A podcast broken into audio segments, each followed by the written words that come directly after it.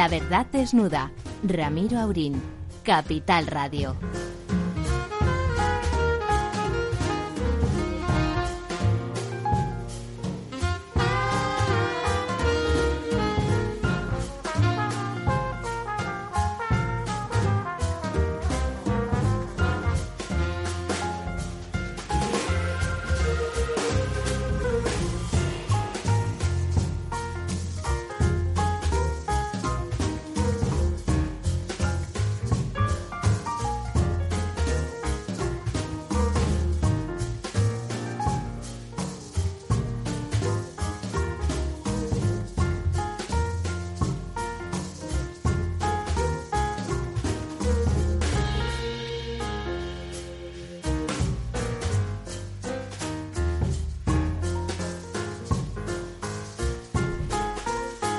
Buenas noches, amigas y amigos. Aquí estamos en las noches de España, que son una verbena a pesar del confinamiento, del confinamiento mental este que estamos sufriendo.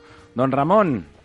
Muy buenas noches y lo más chocante de toda la jornada es el atravesado mercante de contenedores en la vía eh, importantísima del canal de Suez que ya está subiendo el precio del petróleo mm. y están preparados los remolcadores para ver si lo quitan de medio el barco, que es impresionante de grande. Eh, debe ser de 12 o 14 mil contenedores tipo. Eh, eso es un hombre cosmopolita y con visión global. Ni que diga, ni que diga el señor Iglesias que se va a ir haciendo un discurso a medio camino entre cómico y decimonónico, ni que eh, haga su lista y sea una lista llena de amigos y bellezas eh, varias. No, a don Ramón le importa lo importante y valga la redundancia. El canal de Suez ha quedado inhabilitado mm, de momento. Es cierto, eso normalmente hubiera sido una gran noticia. Y aquí en España, ¿quién le ha dado la suficiente importancia? Don Ramón Tamames. Porque es verdad que eso supone que el precio del petróleo, de momento, va a subir. Un 6% ha subido desde que se conoció la noticia y no se sabe cuántos días podrá estar cerrado. Hay que recordar en la guerra de los siete días que estuvo cerrado, me parece que dos años, que fue cuando se puso en marcha. Pero eso fue por la guerra. Claro, la guerra de los siete días que permitió construir eh, ya petroleros de más de 500.000 metros cúbicos, o quiero decir, de, de toneladas de carga muerta fantástico, ¿no? Una cosa fantástica, pero se notó mucho en todo. Y aquí yo creo que lo podrán resolver rápidamente. También hablan de retirar una parte de la carga, lo cual debe ser complicadísimo. Porque llevan... imagínese ahí en medio, ¿no? En medio del canal empieza a retirar, acerca otros barcos, con las grúas, vamos, desde luego. Bueno, ya hay una aglomeración en la entrada en la entrada y en la salida. Ya hay cola, ¿no? esta, mañana ya, ya había 100, 100 barcos esperando. Probablemente a estas horas haya el doble o más. Bueno, que se vayan a tomar algo, aunque están todos los bares cerrados, ¿no? 19.000 barcos al año cruzan el, el canal de Suez. 19.000 y es el 10% del comercio mundial. Eso es realmente... Claro, y en petróleo pues es una proporción muy alta. ¿Ha dicho usted 19.000 barcos al año? Al año, sí. Eso que son eh, son 500 al día, ¿no? Mm, no, no, no, eso serían, son 50 al día. unos 60. Sí, 50, muchos 50 y tantos, bueno. al día. Bueno, don Lorenzo, este ya han reconocido su voz, es don Lorenzo Dávila. ¿Qué tal, don Lorenzo? Pues bien, aquí en... ¿Hasti alguna cosa además de, del sufrido canal eh, de Suez, me sale de Panamá por aquí. yo creo que, tenemos una, una, una noticia también local muy, muy importante, ¿no? Y es que un personaje que además es mediático y además que yo creo que ha tenido muy buenas intervenciones y que era un peso pesado de ciudadanos como es Tony Cantó, pues parece que se suma a la lista.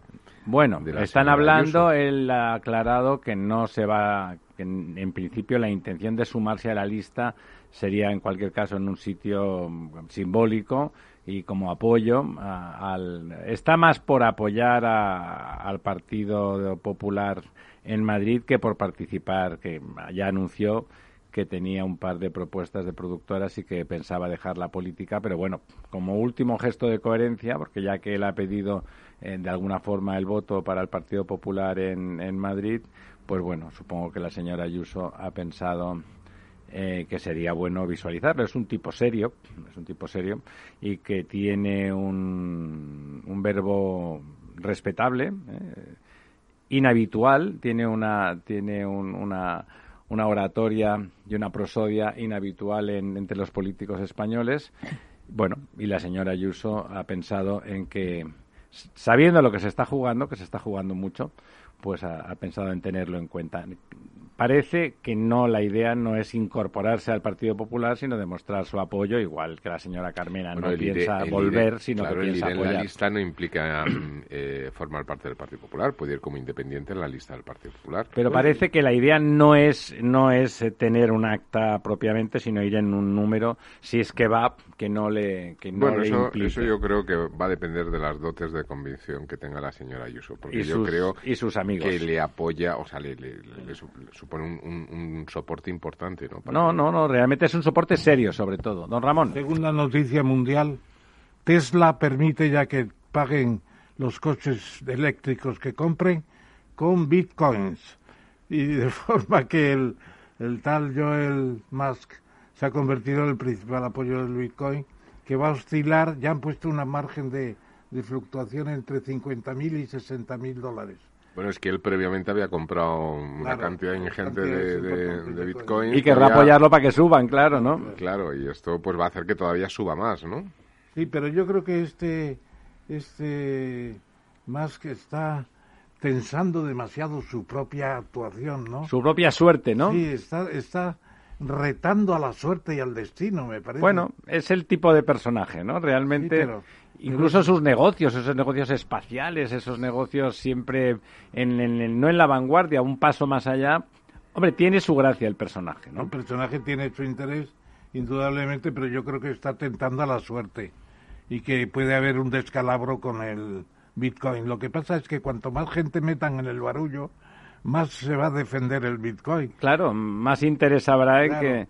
Usted nunca ha creído, ¿verdad?, en el Bitcoin. Yo pienso que es una estafa Pienso que es un sistema piramidal y que tendría que estar prohibido ya. El Banco de España, como recordarán, anunció que era peligroso eh, utilizar el Bitcoin y además sigue siendo la moneda de los del crimen internacional. Del narco y similares, claro, claro, eso opaca completamente, no es una forma desde luego de no de pasar desapercibido. Lo que pasa es que con esas fluctuaciones en cualquier negocio normal el riesgo ya desde el punto de vista de la racionalidad es extraordinario. Da igual que subas y luego baja, es como, como complicado, ¿no? Cuando tú tienes unos bienes y servicios que prestas o vendes y tienen un coste real, eh, jugar con el Bitcoin, que es una moneda casino. Mm, no, y además que hasta ahora se presumía mucho del algoritmo, del blockchain, de que todo era automático y ya empieza a haber un lobby detrás del Bitcoin.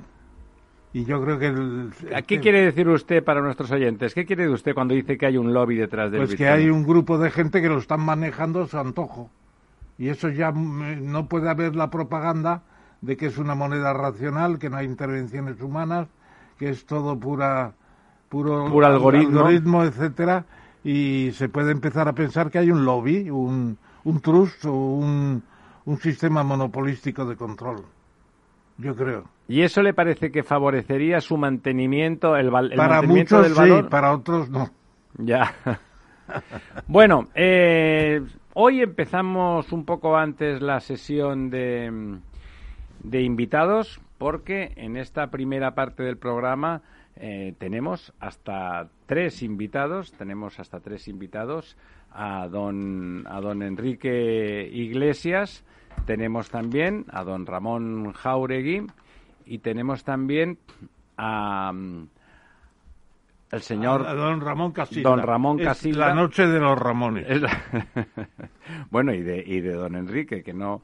El, tema, el tema de fondo, aunque como las tres son personas, eh, unos más que otros, que han tenido implicaciones en la política eh, y desde luego en la vida económica española, pues en estos momentos singulares donde saber qué va a ocurrir no está nada fácil, pues también eh, tendrá interés eh, hablar con ellos de, nuestras Españas, aunque, aunque el motivo de que le dediquemos eh, esta casi una hora que le vamos a dedicar a Latinoamérica, a Iberoamérica, como le gusta decir a, don Ramón, y que tiene razón si exceptuamos Haití y algunas Antillas menores, viene motivado porque se celebra la cumbre iberoamericana, permítanme que no me sepa el número. 27. 27 y que ocurre de forma un tanto folclórica en, eh, en, nuestra querida Andorra, ese lugar donde la gente va a esquiar, a hacer compras y donde los youtubers parece que han decidido instalarse en alguna medida porque los impuestos pues son sensiblemente inferiores a los de nuestro país. Eh, si le parece, si le parece, eh, presentamos, yo creo que brevemente, don Ramón, usted como siempre hace de introductor de embajadores, hace usted una breve presentación de los tres, porque son tres, y empezamos, eh, y empezamos con la juerga. Efectivamente, pues muchas gracias. Y entonces hay que decir que la, la mm, cumbre iberoamericana, la 27, será el 21 de abril, efectivamente en Andorra. Y hemos traído a tres grandes amigos que están muy eh, vinculados. vinculados a temas iberoamericanos y empezamos por Enrique Iglesias, que es un, una persona que lo ha sido todo prácticamente en su vida, porque ha sido presidente del Banco Central de Uruguay, secretario general de la CEPAL, eh, ministro de Relaciones Exteriores de su país y luego también del Banco Interamericano, una institución importantísima, y también de la conferencia iberoamericana, pues nada menos que nueve años. Así que buenas noches, Enrique. Bienvenido a esta buenas casa. Noches, don Ramón. Bueno, encantado de estar con usted. con bueno, entonces te preguntaríamos, dejamos la pregunta hasta que presente a los dos otros colegas, eh, te preguntaríamos por el futuro de las conferencias y el momento actual, ¿cómo lo ves tú? ¿Es eh, el viejo sueño de una Commonwealth iberoamericana está perdido o todavía estamos a tiempo? Esa es la cuestión. y el segundo tema, la segunda persona, perdona que terminemos las presentaciones, eh, será Ramón Jauregui. Eh, como todo el mundo sabe, fue el vicelendacari del gobierno vasco hace años con el presidente Ardanza. Ha tenido cargos muy importantes en el Partido Socialista de Euskadi y hoy actualmente está pendiente sobre todo de cuestiones eh, de la Fundación Euroamericana que preside con foros que se especializan en toda clase de negocios y de intercambios. Bienvenido, Ramón Jauregui. Muchos. Bienvenido, don Ramón. Bueno, pues seguimos y terminamos con Ramón Casilda, que es un joven economista, diríamos que está preocupado sobre todo por temas de eh, inversiones de empresas españolas eh, en Iberoamérica, ha publicado el libro Sistema Financiero y las inversiones españolas en América Latina y tiene todos los cargos, digamos, economistas que se pueden pensar. Le preguntaríamos cuál es el futuro de las empresas españolas en toda ese área y si están actualmente en declive respecto de un proceso que en América llegó a llamarse la Reconquista. Bienvenido, Ramón Casilda. Hola Ramón, muchas gracias y muy generoso por tu presentación. Bueno, pues adelante. Don Enrique, si quiere usted, coméntenos la, la, vigencia, la actualidad, la potencia real o no de esa conferencia iberoamericana. Don Enrique. Se nos ha caído don Enrique, me parece.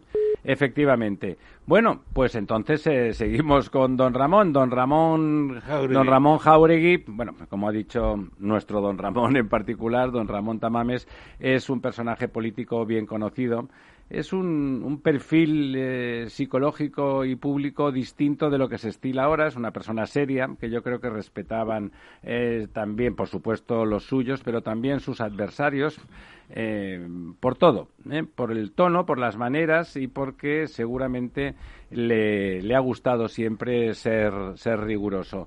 don Ramón, ¿tienen, ¿siguen teniendo futuro las empresas españolas en Latinoamérica, en Iberoamérica, o el populismo y la cierta inestabilidad que está habiendo en aquel subcontinente cuestionan también la seguridad de las inversiones o de la posibilidad de intervención de esas empresas. Hola. Ramón. Eh, ¿eh? Sí, ¿a, qué, ¿a cuál de ellos? A Ramón eh, Jauregui, Jauregui. Después. Sí, sí, se refiere a la Fundación Euroamérica y los foros que tenéis, los encuentros para mm, practicar y desarrollar el comercio naturalmente. Y las demás conexiones. Jauregui. Sí, bueno, es que se ha cortado, no sé si Ahora, ahora, te, vemos bien, ahora te vemos bien. Vale, perfecto. Bueno, la Fundación Euroamérica es una fundación creada a finales de los 90 cuando los, eh, digamos, eh, grandes eh, intereses de, Europa y de América Latina empiezan a converger. Yo diría que, que, hasta que España no entró en la Unión Europea junto a Portugal, la puerta de Europa hacia los latinoamericanos se abrió, ¿no? Y a finales de los años 90, en gran parte coincidiendo con la lo que se ha llamado la, la presencia masiva de grandes compañías españolas y europeas en América Latina, coincide que se, que se hace necesaria una organización del mundo eh, universitario, empresarial, de los intereses de sociedad civil española y, europea en conexión con esa con ese puente que se va abriendo, ¿no? Y así se crea la fundación hace hace veintipico años. Eh, en fin, uno de los presidentes en su momento fue Carlos Orchaga, luego fue una antigua comisaria europea, Benita Ferrero Welder, y cuando yo terminé mi trabajo en el Parlamento Europeo hace dos años, pues me pidieron que yo la presidiera y estoy trabajando ahí con un grupo de gente muy significativa, muy representativa de, la sociedad económica y, no digo política, sino más bien de la sociedad eh, intelectual, de, de think tanks, de, de profesores universitarios, etcétera, haciendo mucho por esto que yo creo que es una tarea eh, digamos, eh, interminable, ¿no? Que es fortalecer ese marco de relaciones, hacer más sólido ese puente y, hacer más y unir más, en el fondo, las sociedades eh, latinoamericanas y, europeas. don Ramón Casilda, ¿Es sensible, ¿Es sensible esa relación económica en los aspectos más reales, más materiales, en ese intercambio a, a los desequilibrios eh, políticos que, que, empiezan a aflorar de forma más patente en, en Latinoamérica? Bueno, en principio, en principio sí, sí, sí, es lógicamente las inversiones se resienten por esta inestabilidad, por, por todo lo que está recorriendo la región, que crea un clima nada, nada propicio como era en los años 90, ¿no? En la década eh, dorada y en los años 2000 y ahora con, con el golpe tan fuerte que ha dado la pandemia, la, la, las monedas que se están depreciando y también, como decía, el ciclo político que añade esta pues estas malas malas sintonías, pues las inversiones están replegando, ¿no? Las compañías ya no ven esas expectativas y bueno, las compañías tienen que buscar nuevos horizontes, nuevos negocios y no quiere decir que hagan un repliegue de Latinoamérica, sino que se replantean sus negocios en América Latina en función de las nuevas realidades que son innegables, ¿no? Eh, y don Ramón Jauregui, la seguridad jurídica le parece le parece que sigue mm, se ha resentido. Hay un sentimiento más allá de que los negocios funcionen que es perfectamente legítimo que lo piensen las empresas, por supuesto. ¿Le parece, ¿Le parece que hay un cierto sentimiento de que la seguridad jurídica ha vuelto a entrar en, en, problemas, al menos en algunos países?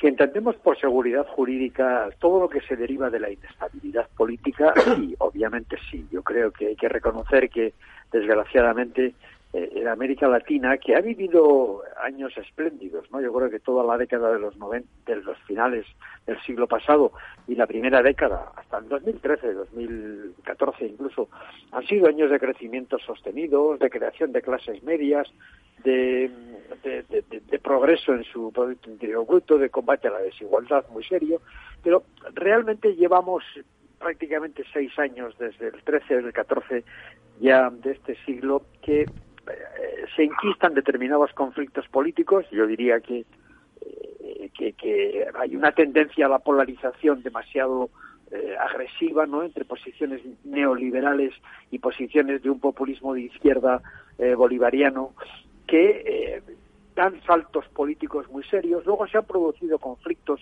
internos en muchos procesos electorales. Ha habido unas em, eh, unas protestas sociales muy serias en Chile, en Perú, eh, Ecuador, en Bolivia. Ha habido un proceso electoral bastante eh, tenso en muchos países y claro, todo esto es inestabilidad.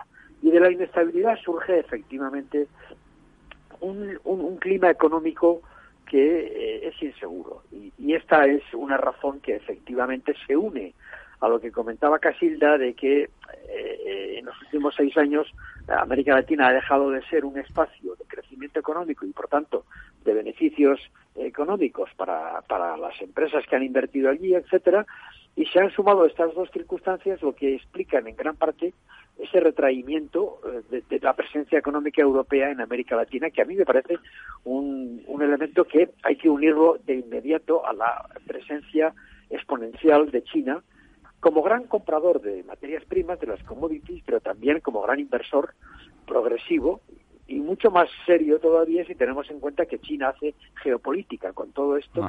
Y no olvidemos que en los próximos diez años eh, la gran potencia del mundo que va a seguir creciendo va a ser China y seguramente van a, seguir eh, instalando su presencia eh, a través de infraestructuras, sobre todo tecnológicas, y van a dominar gran parte de los elementos eh, económicos, tecnológicos y sociales de América Latina. Volveremos sobre ese tema porque la presencia de China en Latinoamérica para cualquiera que haya pasado por allí seriamente es innegable y la forma de influencia eh, es geopolítica, pero es más cosas, es, es, compleja y, difusa. Pero hemos recuperado a don Enrique Iglesias. Don Enrique, ¿lo tenemos ahí ahora? Sí, señor, con mucho gusto aquí estamos. Bueno, pues estábamos comentando ese cambio de ciclo desde esas décadas más o menos prodigiosas en que casi todos los países latinoamericanos tenían un futuro realmente sólido, extraordinario y la sensación para cualquiera que le conocía, que conociera, era, era eh, la sensación de que cada vez era mejor y que cada vez había un progreso mayor, que cada vez se parecía más a, ese primer mundo al que siempre ha querido pertenecer eh, Latinoamérica, por lo menos los países más importantes, que suponían escalones de alguna forma dentro del propio subcontinente para, para alcanzar cotas de progreso, bienestar y desarrollo más grandes. En ese sentido, la conferencia iberoamericana tiene la vocación de, en este momento bastante crucial para el subcontinente, eh, como, como estamos comentando, tiene la intención de definir cosas, tiene la intención de ser valiente o corre el peligro de la irrelevancia por la corrección política? Mire, déjeme decirle para empezar que yo soy profundamente iberoamericano, quizá eh, porque nací en Asturias y soy uruguayo, se puede imaginar. Doblemente iberoamericano, doblemente. Así que lo iberoamericano es una forma de vida, una manera de ser. Yo creo mucho en Iberoamérica, creo mucho eh, por lo que significa eh, los encuentros de civilizaciones, la cultura, la lengua, las tradiciones y los intereses que fueron descubriendo. Los primeros que descubrieron los intereses son las corrientes migratorias de los dos lados, para un lado para otro y lo otro fue la empresa que también lo tiene de su lado, lo, lo venían diciendo recién los amigos. En lo político se ha avanzado sobre la forma de darle un cierto soporte político a todo esto a través de la creación de las cumbres. Creo que fue un momento muy especial cuando empezaron las cumbres, había una, una coyuntura muy política muy importante en España y en América y se juntaron para crear este, este, este, este, encuentro que es realmente único, porque ha habido 20 y pico, 26, 27 encuentros de, de jefes de Estado, sus representantes durante tantos años implica que hay un sustrato, un, un, estrato político que realmente cuenta. Yo creo que hay que pensar en esta América Latina como un continente que, tiene relaciones profundas con, con Iberia, con España y con Portugal, y que hay muchas cosas para hacer juntos. Por supuesto, no podemos ignorar que España forma parte de un complejo europeo, como que nosotros tenemos parte de un complejo eh, americano e interamericano. Pero eso no implica que vayamos descubriendo la potencialidad de trabajar juntos. Yo creo que lo han descubierto los migrantes, lo han descubierto los empresarios, y políticamente hay ciclos que van más arriba o más abajo según los momentos que se vivan y los problemas que tengan cada región. Pero eso no oscurece que sea muy importante mantener las cumbres o mantener los contactos políticos que dan sustrato y sustento a estas corrientes que nos crean los, los, las empresas, las corrientes migratorias y el futuro. Mire, yo creo mucho en el futuro de América Latina. Creo que en, un mundo como el que estamos, en un mundo cada vez más verde, una región que tiene el 30% del agua potable del mundo, eh, casi 30% de los bosques, todos los recursos del, petróleo, de la energía, del cobre. Es decir, este, este espacio que, existe es una realidad. Eh, los que primero han descubierto esa realidad últimamente han sido los chinos, que son grandes compradores y grandes inversionistas. Esa realidad cuenta. Ahora, estar presente con esa realidad aprovechar su potencialidad para formar parte y empujarla y beneficiarse mutuamente, es lo que está viendo eh, España y Portugal. A mí me parece que lo político es simplemente una, un aterrizaje natural de estos intereses concertados que hay hoy entre las dos partes del mundo. Y ahí viene la pregunta, y ahí viene la pregunta, querido Enrique, porque has puesto, como se dice en términos de Lidia, el toro en suerte. En estos momentos, ¿cuál es el tema más importante económicamente hablando que tenemos las dos orillas del océano? Yo creo que es el Tratado de Mercosur con la Unión Europea, que está en peligro. Está en peligro por las referencias de Austria, de Francia, muy en contra, por razones medioambientales, y luego que lo digan o no, aquí en Europa pues también hay proteccionismo para la agricultura y hay mucho miedo. Entonces yo les preguntaría a los tres colegas, a los tres colegas, empezando por Enrique. Eh, ¿Cuál es el papel precisamente? ¿Se va a hablar en la conferencia de este tema? Yo creo que eh, normalmente se forma parte de la agenda. Es una lástima que las conferencias virtuales impiden el verdadera, la verdadera riqueza de las conferencias, que es el mano a mano, conversando, eh, comiendo. Es decir, todo esto, el, tejido virtual lo impide, no, no lo alimenta. De manera que las cumbres por definición son cumbres, deberían ser cumbres este, presenciales que es lo que le da riqueza al debate. Yo creo que en este momento efectivamente lo que tú dices es así. Hay, hay una, una realidad, una, una relación eh, de, de, Europa, de la Comunidad Europea, que ya tiene 11 acuerdos con América, de América y que le falta el bloque más, importante, casi el 50% de América Latina, que es Brasil, Argentina, Uruguay y Paraguay. A mí me parece que el, haber logrado un acuerdo en estas circunstancias, con los problemas que tiene uno y otra parte del Atlántico, ha sido un hecho bastante milagroso, debo decirte. Tardamos 20 años en parir un acuerdo y salió en estos momentos. Quiere decir que de alguna forma las diplomacias se fueron acomodando las realidades. ¿Qué va a pasar de ahora para adelante? Bueno, tú lo has dicho, eh, eh, en, este momento hay detrás los, problemas de incertidumbre del comercio multilateral, todo el tema, el edificio que se creó en torno a la, Organización Mundial de Comercio está peligrando. Hay problemas también con referente a, los, a las formas de insertar el tema de la protección del medio ambiente que preocupa a los países ciertamente y me parece que es importante tomarlo en consideración. La, Amazonia, la Amazonia. un, mundo verde y por último, por último los intereses específicos que juegan en estos casos. Tú mencionabas, pues la agricultura está detrás de todas estas cosas. Eh, y eh, se, ponen arriba problemas políticos o de otras circunstancias, pero claramente que hay que decir que los, los, los, los grupos económicos interesados juegan detrás de las cosas para acelerarlas o desacelerarlas. Yo te digo que la, América Latina es para Europa y en particular para los países de la península un activo muy importante para enfrentar el futuro en esta humanidad. Yo creo que sería una enorme pérdida que de alguna forma no se aprovechara ese potencial que hemos construido en los últimos 500 años y nos quedáramos simplemente al margen por consideraciones de tipo muy especial y que no son realmente las fundamentales. Me parece que América Latina tiene un papel que jugar y unido con Europa y Portugal se juntan intereses compartidos que hacen bien para uno y otro lado. Esa es mi opinión. Lorenzo. Hola, buenas noches a los tres. A mí, la verdad es que no sabré a quién preguntar, eh, cualquiera de ellos, pero bueno, por dar turnos, a lo mejor a, Ramón Casilda. Eh, sobre eh, antes habéis mencionado no sé si los tres pero por lo menos los dos los dos Ramones habéis mencionado sobre la década prodigiosa de los años 90 y la primera los primeros hasta prácticamente el 2013 ¿no? del, del siglo XXI pero es verdad que fueron unos años que hubo grandes cantidades de inversión extranjera, que hubo un posicionamiento importante por eh, muchas multinacionales, entre ellas multinacionales españolas, sobre todo en servicios públicos, en, grandes, eh, digamos, aportes de infraestructuras, que era algo necesario para el país.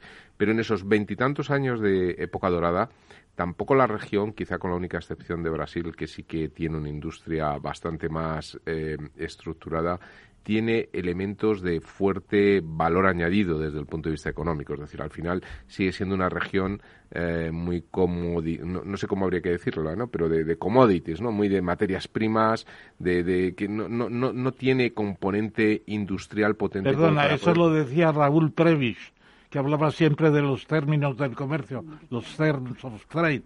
¿Te acuerdas? Y efectivamente, la CEPAL quiso la industrialización, pero pasó lo que pasó. Claro, con lo cual la debilidad de la región es altísima, ¿no? Y ante un cambio de ciclo económico, ¿cómo veis vosotros el posicionamiento de esa América que yo, eh, que la quiero muchísimo y, antes eh, decía eh, Enrique Iglesias que era latinoamericano o iberoamericano, yo también me siento mitad medio americano, he viajado muchísimo, he estado mucho, estoy muy cercano de muchos de los países de la región, pero yo siempre recuerdo un, poema de, Ángel González que me encanta porque es como veo América. Eh, que dice eh, te llaman por venir porque no llegas nunca, ¿no? Y me da la sensación siempre de que está de que está por llegar. El país del futuro que decía Stefan Zweig. Ramón, ¿cuál de ellos? En principio Casilda, entiendo que le he preguntado. Bueno, había y después a Jauregui. Bueno, como queráis. Casilda, Casilda, Casilda. Bueno, gracias. Bueno, vamos a ver. Eh, saludo a mi viejo amigo Lorenzo. Sí. Esto. Eh, y la pregunta, la verdad, que tiene muchas dimensiones, ¿no?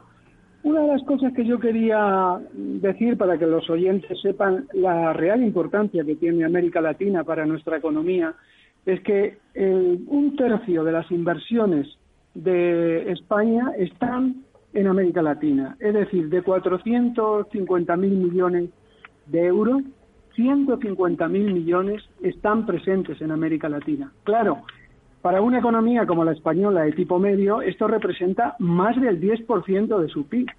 Luego, es algo muy importante, la región para todas las empresas, pero también para como país, ¿no? Para nuestra economía. Lo que, por, consiguiente, yo también quiero, eh, no sé, destacar que España pesa en América Latina y pesa en el mundo, como todos los países, en función de sus inversiones.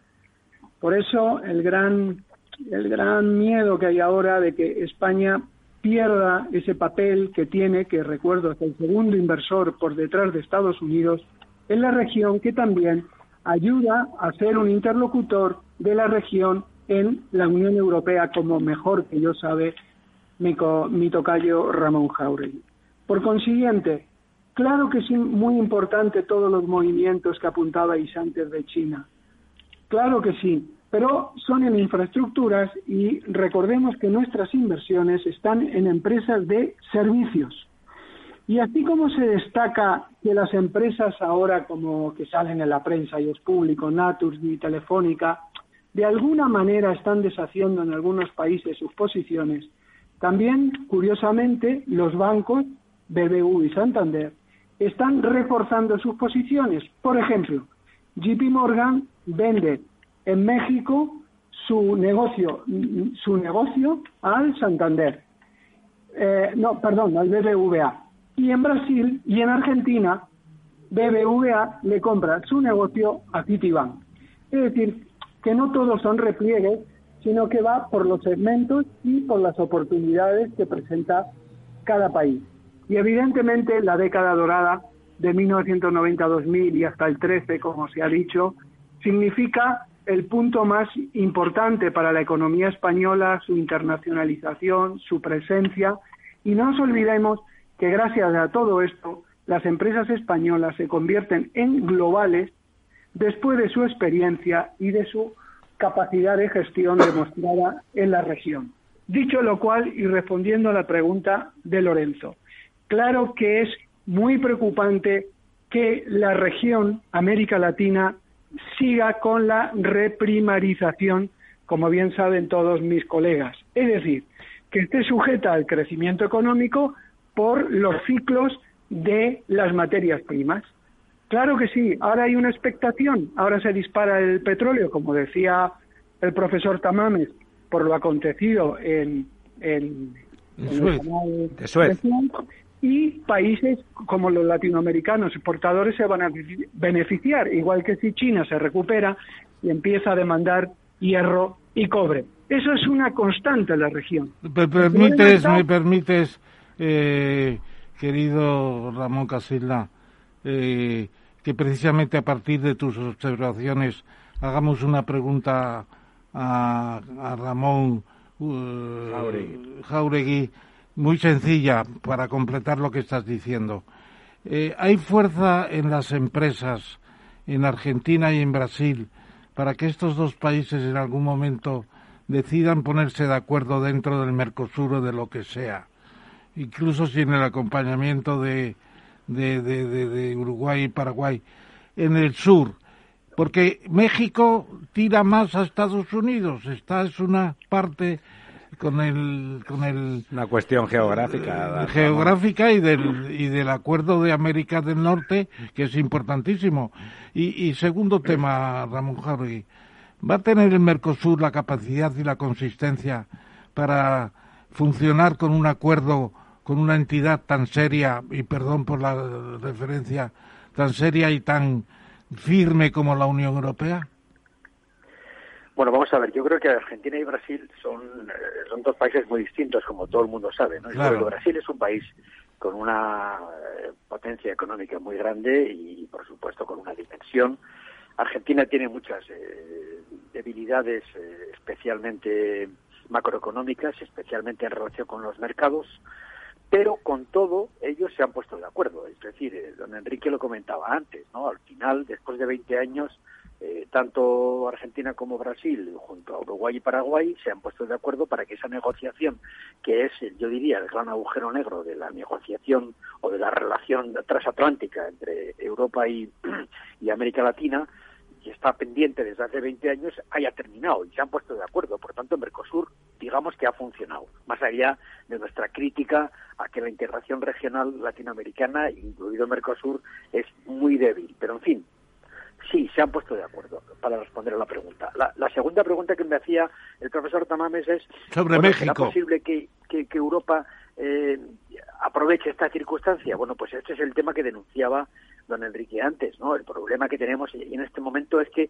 una negociación tan compleja y tan difícil que superó los vetos que en su momento se pusieron por parte de Irlanda o de, o de Polonia o de Francia a, la, a, las toneladas de importación de carne o de, o de grano, etcétera, que superó todas las dificultades en la negociación y que llegó a un acuerdo en junio del 2019, ahora está pendiente de ratificación parlamentaria y del Consejo Europeo, es decir, de los 27 miembros de la Unión Europea. Y ahí han surgido objetivamente unas dudas sobre la política medioambiental de Brasil, especialmente en relación con la eh, deforestación de la Amazonía. Este es el tema que, digamos, tanto los verdes como otros países, inclusive parlamentos, han puesto de manifiesto que no es posible firmar un acuerdo con un país que tiene una política medioambientalista no respetuosa con los acuerdos de París.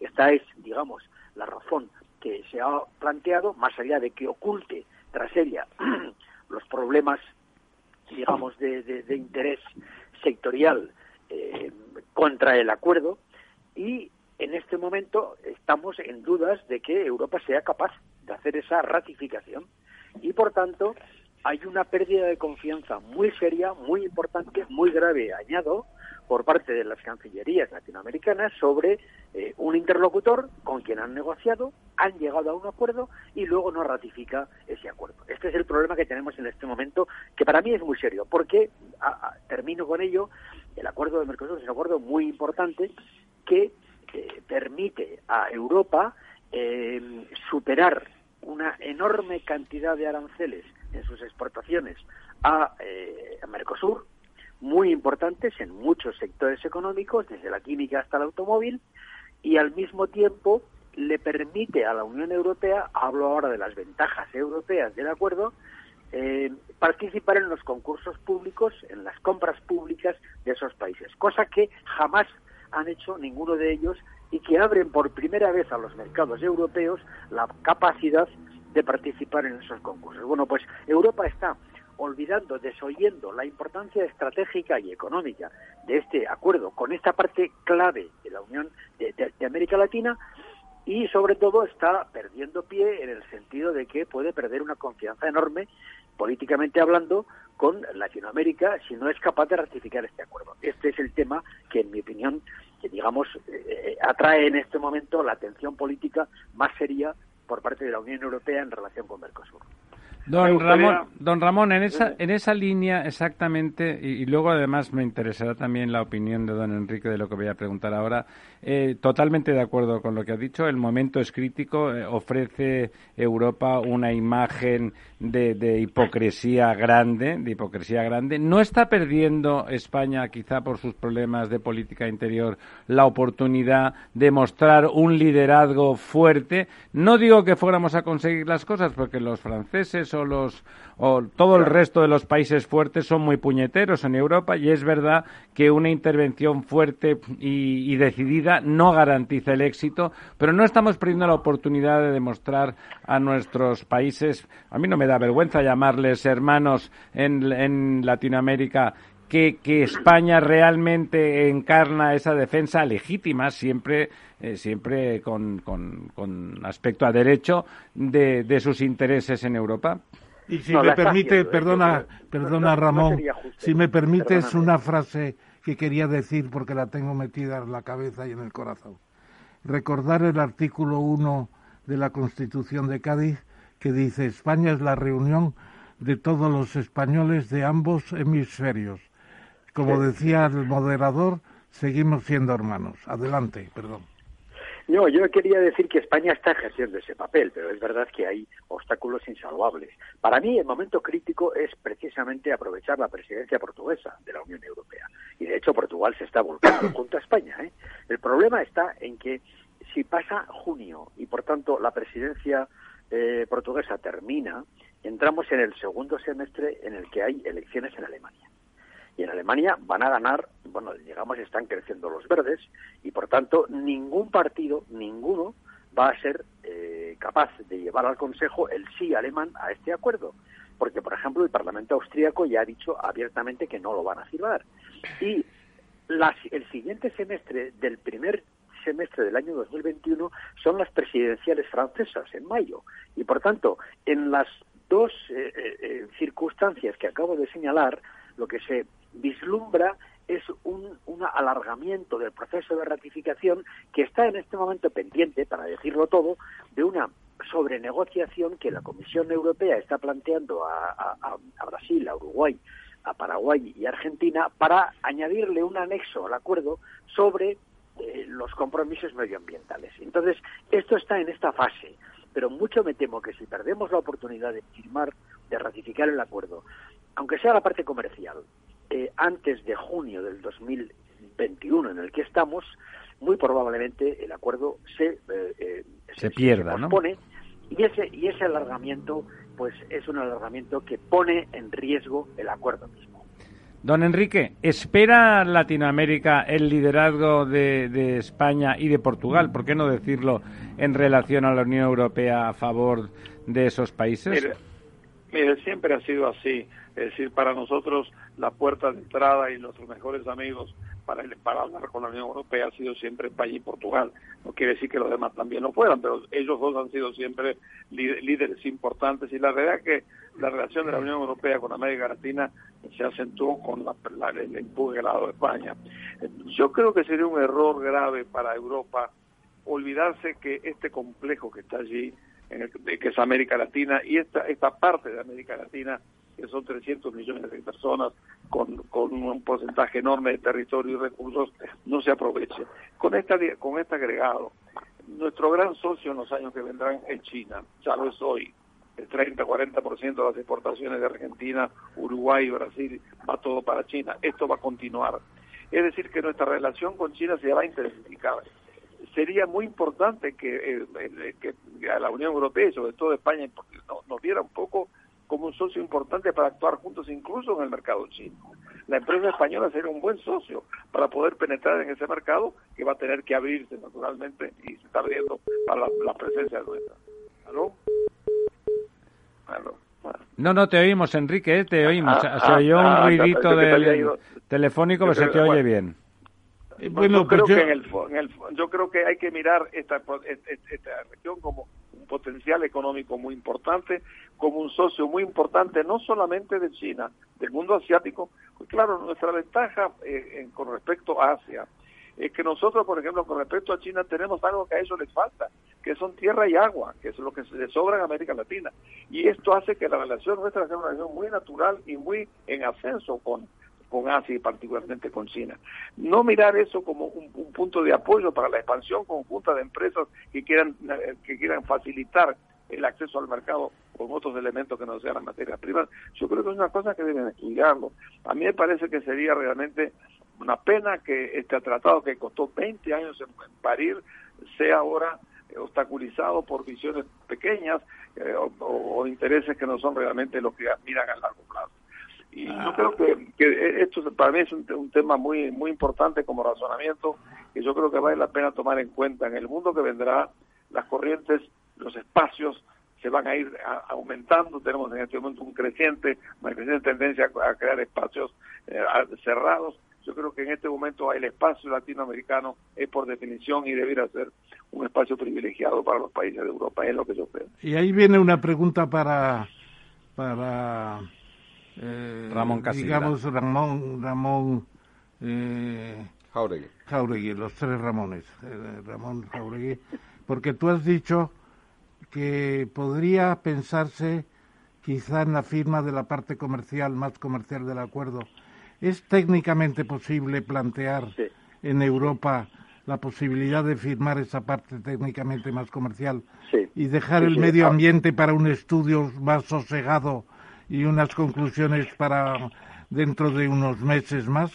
Sí, sí absolutamente sí, Ramón. Efectivamente, es lo que llaman en, en, Bruselas el split del acuerdo, que consiste en eh, retrasar la parte de lo que llamamos el acuerdo de asociación política y de cooperación, que es un poco lo que exige la ratificación de todos los parlamentos nacionales y de algunos parlamentos regionales en algunos estados federales, Verbigracia, Bélgica, y dejar para eh, aprobación por mayoría, no por unanimidad, del Consejo el aspecto, el, el, apartado comercial del acuerdo, es lo que llaman la split. Entonces, esto es lo que está intentando exactamente la Comisión en este momento, aprovechar el, el de la presidencia portuguesa, plantear una negociación paralela eh, urgente a Brasil respecto de los compromisos eh, medioambientales para añadirle y quitar, por así decirlo, las reticencias medioambientalistas europeas sobre la Amazonía y aprobar el acuerdo comercial, dejando para la eh, aprobación más sosegada, como bien planteabas en tu, en tu comentario, el acuerdo de asociación política y de cooperación. Esto cabe y es posible que se haga. Sí, eh, a mí, por volver a, preguntar a, Ramón Casilla, eh, un poco esta, esta penetración que lleva ya bastantes años eh, China en toda la región, en ese enfrentamiento por eh, tomar posición con, Estados Unidos, ¿no?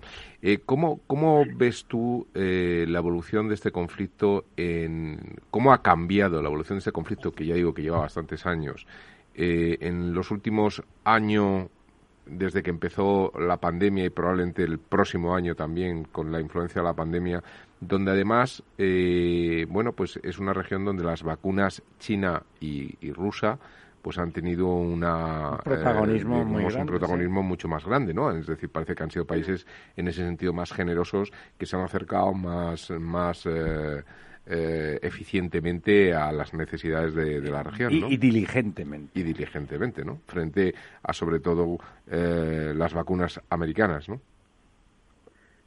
Sí, bueno, mm, China, como todos sabemos, y Estados Unidos tienen su pulso eh, geopolítico. Y la, en el tablero está América Latina.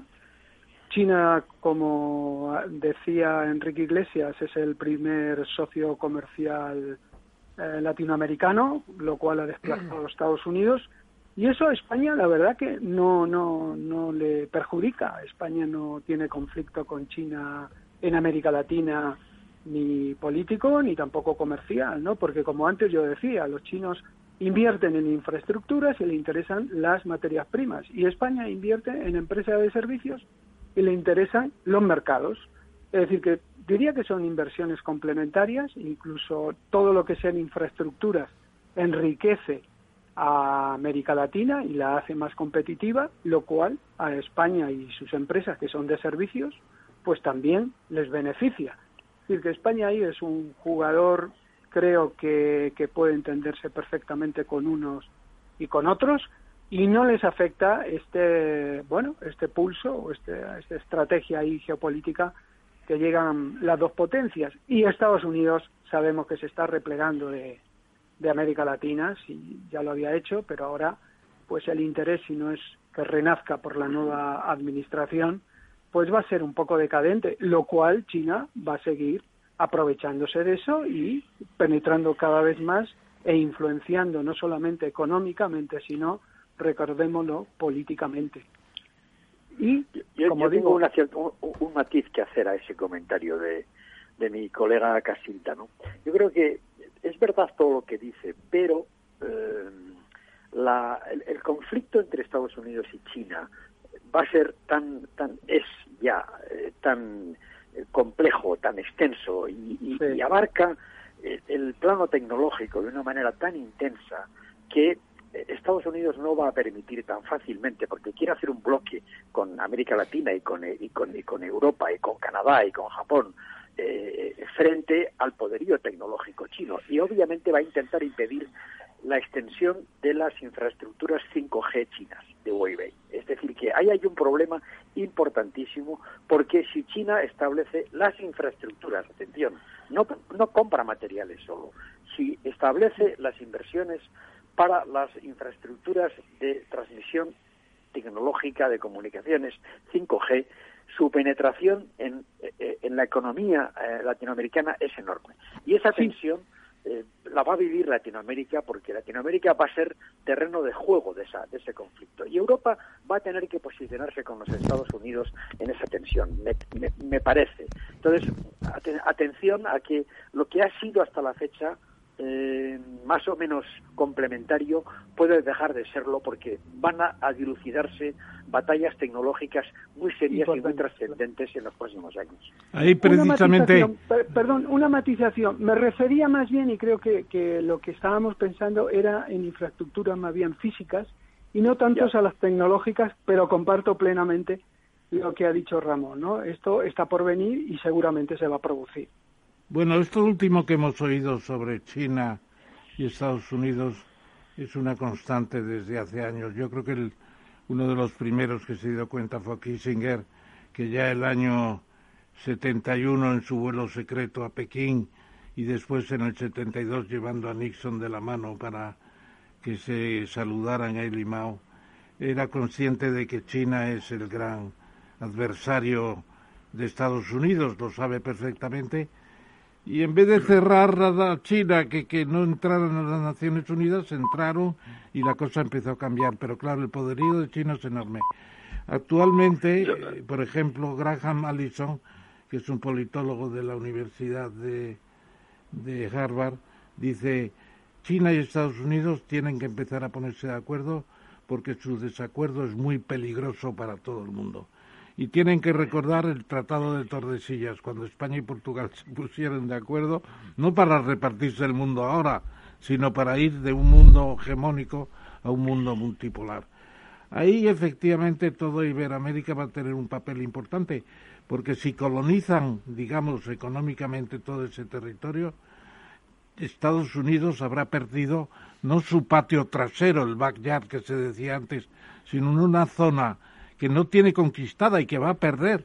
Por eso vosotros también deberíais hacer, jugar ese papel importante de decir, entre China y Estados Unidos tenemos que meditar mucho las cosas. Pónganse ustedes de acuerdo. ¿Qué te parece, Enrique? Yo te digo, los, tocaste temas muy importantes. Lo primero es que eh, hoy eh, Ramón Jabrega organizó un, muy interesante encuentro con un gran diplomático americano, Shannon, que dijo, preguntado por este tema de, de las relaciones China con América Latina, dijo que la relación comercial es parte del proceso de globalización. Por tanto, eso va a continuar. El tema se complica cuando entramos en las industrias tecnológicas que afectan directamente al sistema informativo. Ahí hay problemas en donde realmente lo que cabe es lo que tú decías, que haya un gran acuerdo entre China y Estados Unidos para determinar los límites que tiene el avance de este tipo de inversiones.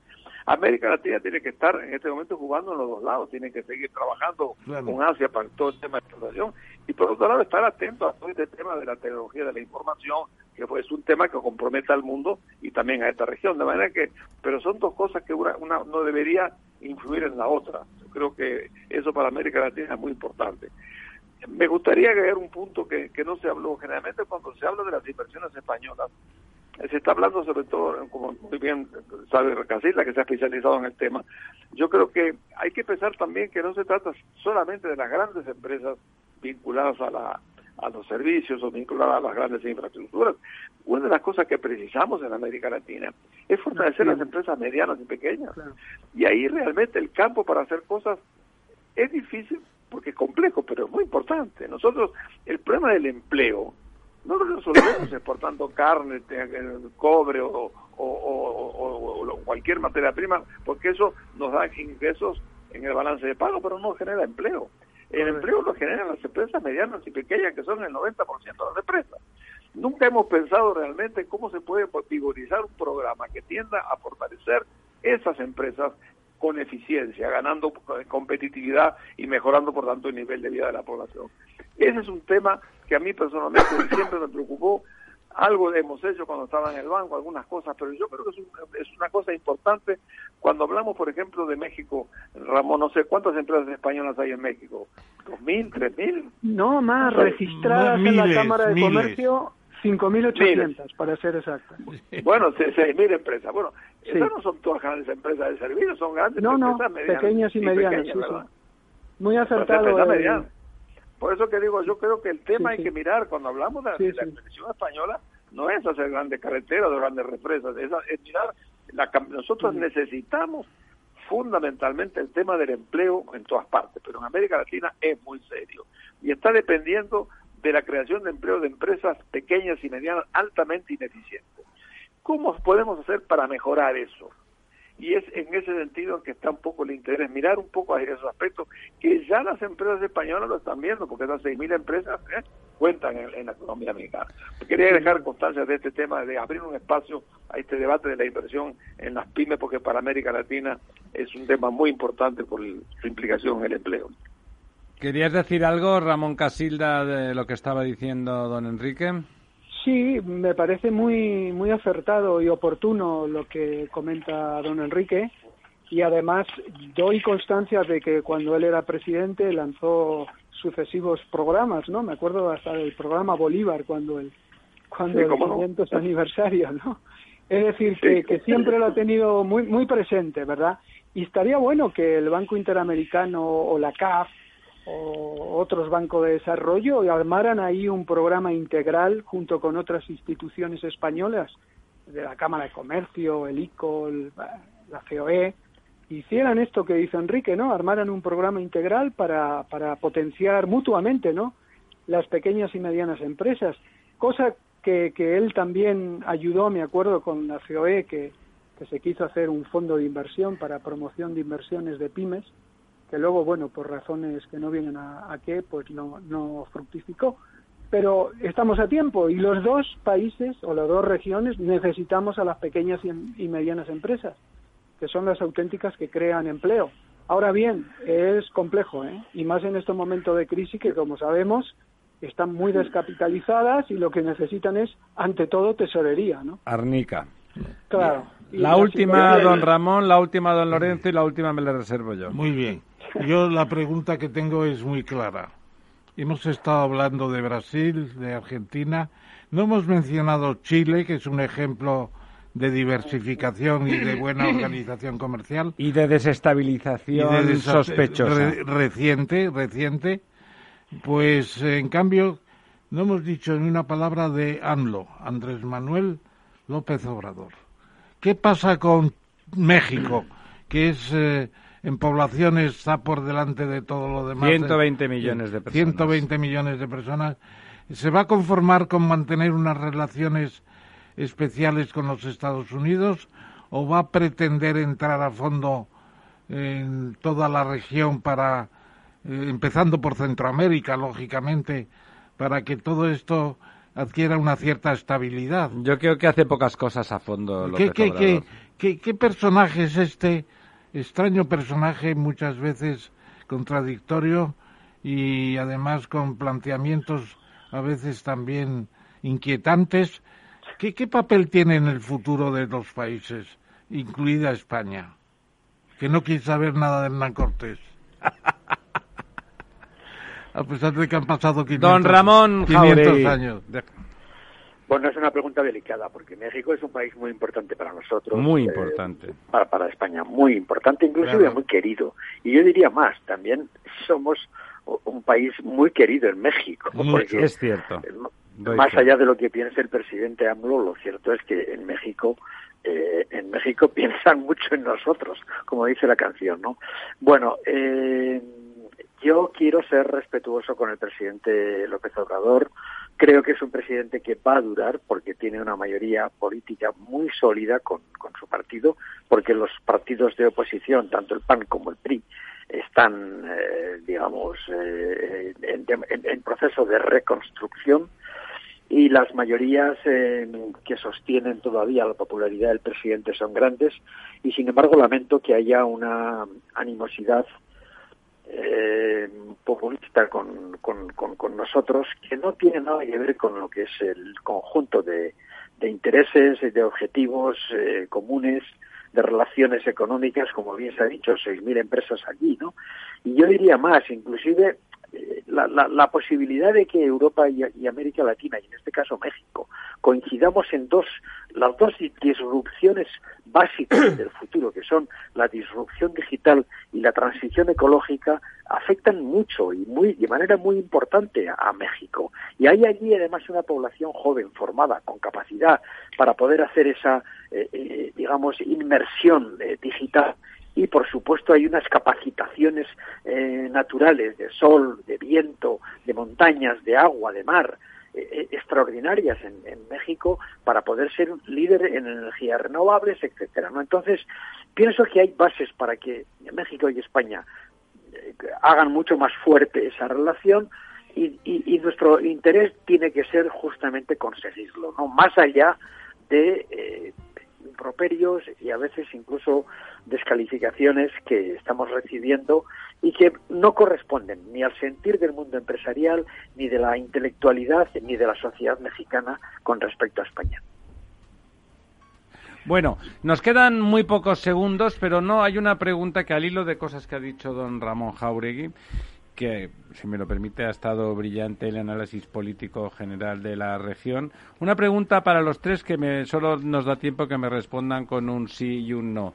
Eh, la guerra fría, eh, la guerra fría entre Estados Unidos y, China, inevitable, porque en el cambio de, no hay cambio de hegemonía sin alguna guerra, aunque sea fría, eh, va a obligar a tomar partido a, desde luego, a Europa, y desde luego Europa acabará tomando partido por, por Estados Unidos, obligará al subcontinente americano a tomar partido y qué partido tomará. Eh, un sí un no, ¿y qué partido tomará don Enrique? Mire, es muy difícil contestar la pregunta porque hay que saber cómo se plantea el tema y cuáles son los extremos que eh, se ponen a votación. Yo tengo la impresión que lo que hay que votar y aprobar es tratar de que no se llegue a un tema de confrontación, sino empujar a las dos partes a que se sienten a negociar y a compartir en un destino común. Eso sería lo que yo aconsejaría en este momento. Todo lo demás es un juego de, de opiniones que es muy, muy, muy difícil de opinar. En cambio, sí es importante insistir que tenemos que evitar que esa confrontación se produzca y para eso los dos países deberían sentarse y negociar una convivencia pacífica en democracia y en libertad. Don Ramón, ¿simplemente es usted optimista o no? Bueno, yo, yo coincido con don Enrique, pero si no se produce ese acuerdo, nuestro espacio es el mundo occidental y democrático. Los valores que eh, conforman nuestra vida son la democracia, los derechos humanos y la libertad. Bueno, pues hasta aquí hemos llegado. Don Ramón Casilda, no, ya es la hora. Don Ramón Casilda, ¿habrá confrontación aunque sea fría o no?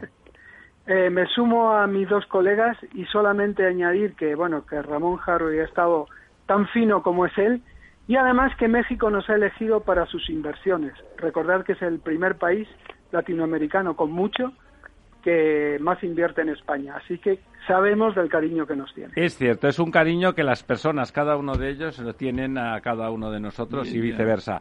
Muchísimas gracias, amigos, a los dos Ramones y a don Enrique. Muchísimas gracias. Ha sido una sesión eh, realmente formidable. Muy buenas noches. Muchas gracias. Buenas noches.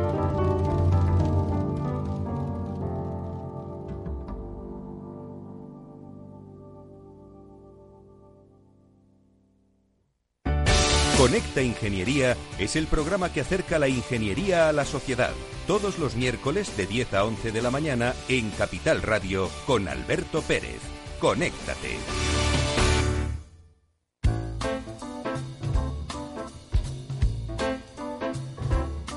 La verdad desnuda. Capital Radio. Bueno, pues seguimos Ahora eh, que ha salido unos minutos nuestro director del programa, don Ramiro Orín, que se incorporará eh, en breve, pero empezamos con nuestro, nuestro invitado, eh, don Nuño Domínguez. Buenas noches, don Nuño, ¿está usted ahí? Buenas noches.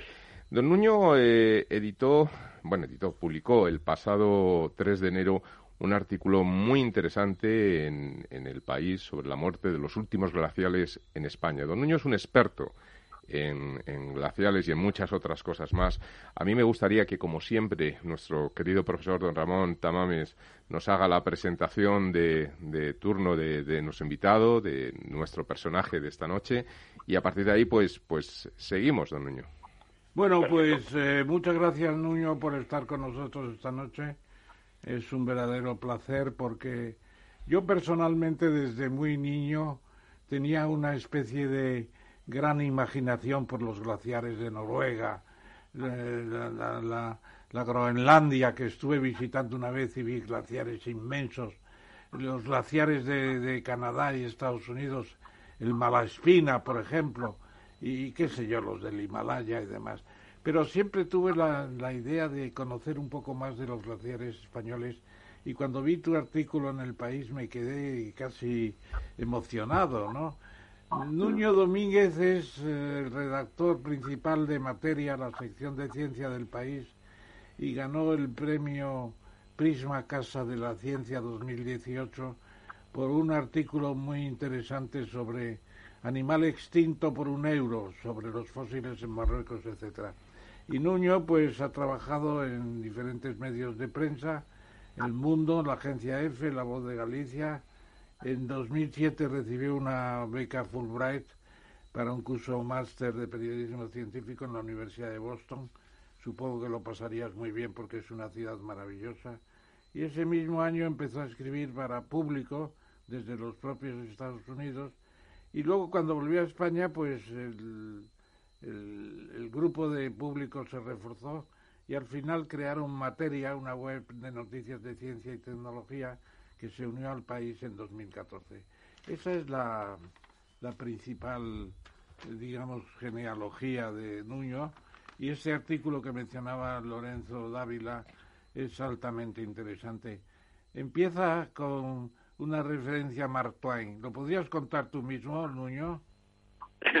bueno, sí. Eh, seguro que tú lo sabes contar mejor, pero bueno, básicamente Mark Twain estuvo viajando eh, por Europa y en concreto por los Alpes durante unas semanas y, le interesó mucho pues eh, el hecho de que los glaciares sean ríos de hielo y que aunque sean muy muy muy lentos eh, estén en movimiento, ¿no? Ladera abajo, el hielo está moviéndose continuamente. Entonces, él calculó cuánto tardaría en usar el glaciar, uno, uno de los glaciares de los Alpes, como método de transporte para llegar a, a que es un pueblo que está en el valle.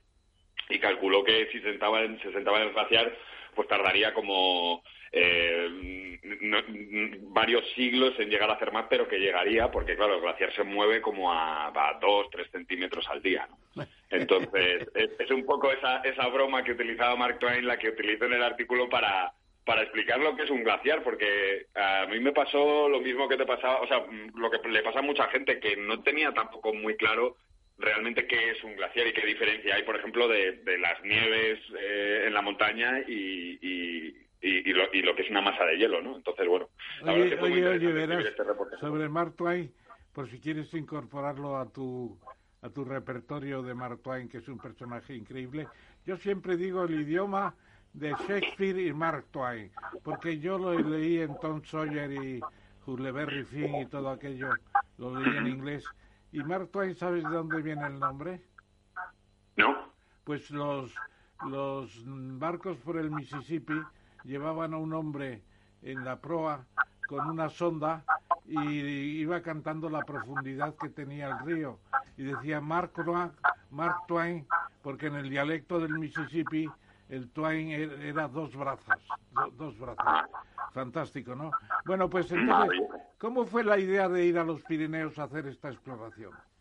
Bueno, pues este artículo que, al que te refieres es la segunda vez que, tuve la oportunidad de acompañar a un equipo de científicos del Consejo Superior de Investigaciones Científicas que trabajan en un instituto que se llama el Instituto Pirenaico de Ecología y que cada año suben a, los Pirineos para escanear eh, los, los 19, 18, 19 glaciares que quedan.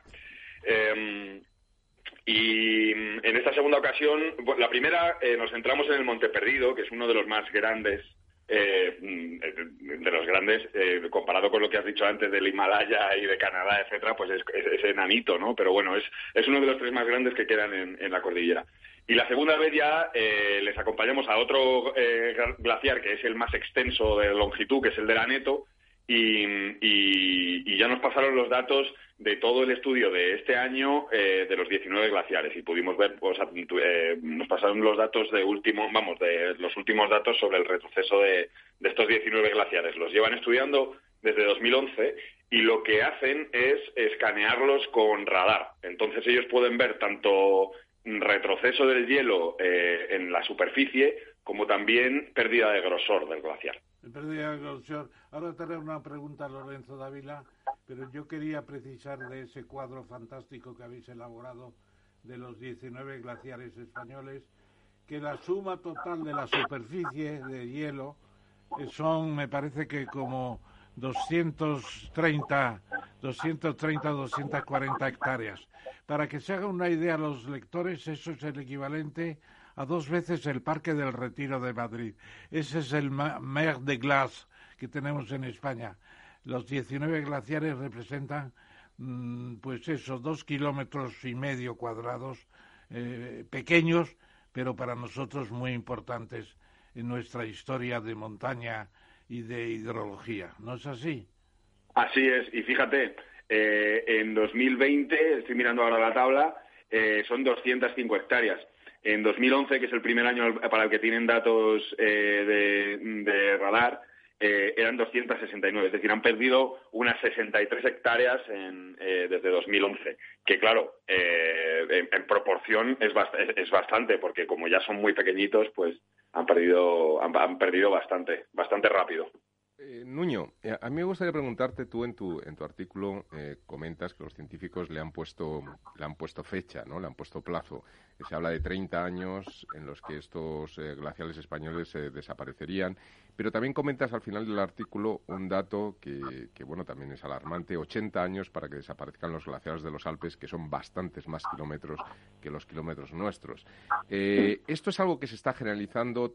Tiene que ver con este cambio climático o en el cono sur los glaciales siguen vivos o incluso crecen, porque a veces hay información contradictoria, también ocurre con las masas de, hielo en los polos, eh, si crece en el polo sur, decrece en la Antártida, si Groenlandia. Claro, si decrece en el norte, en Groenlandia, entonces esto cómo cómo cómo cómo está a nivel global.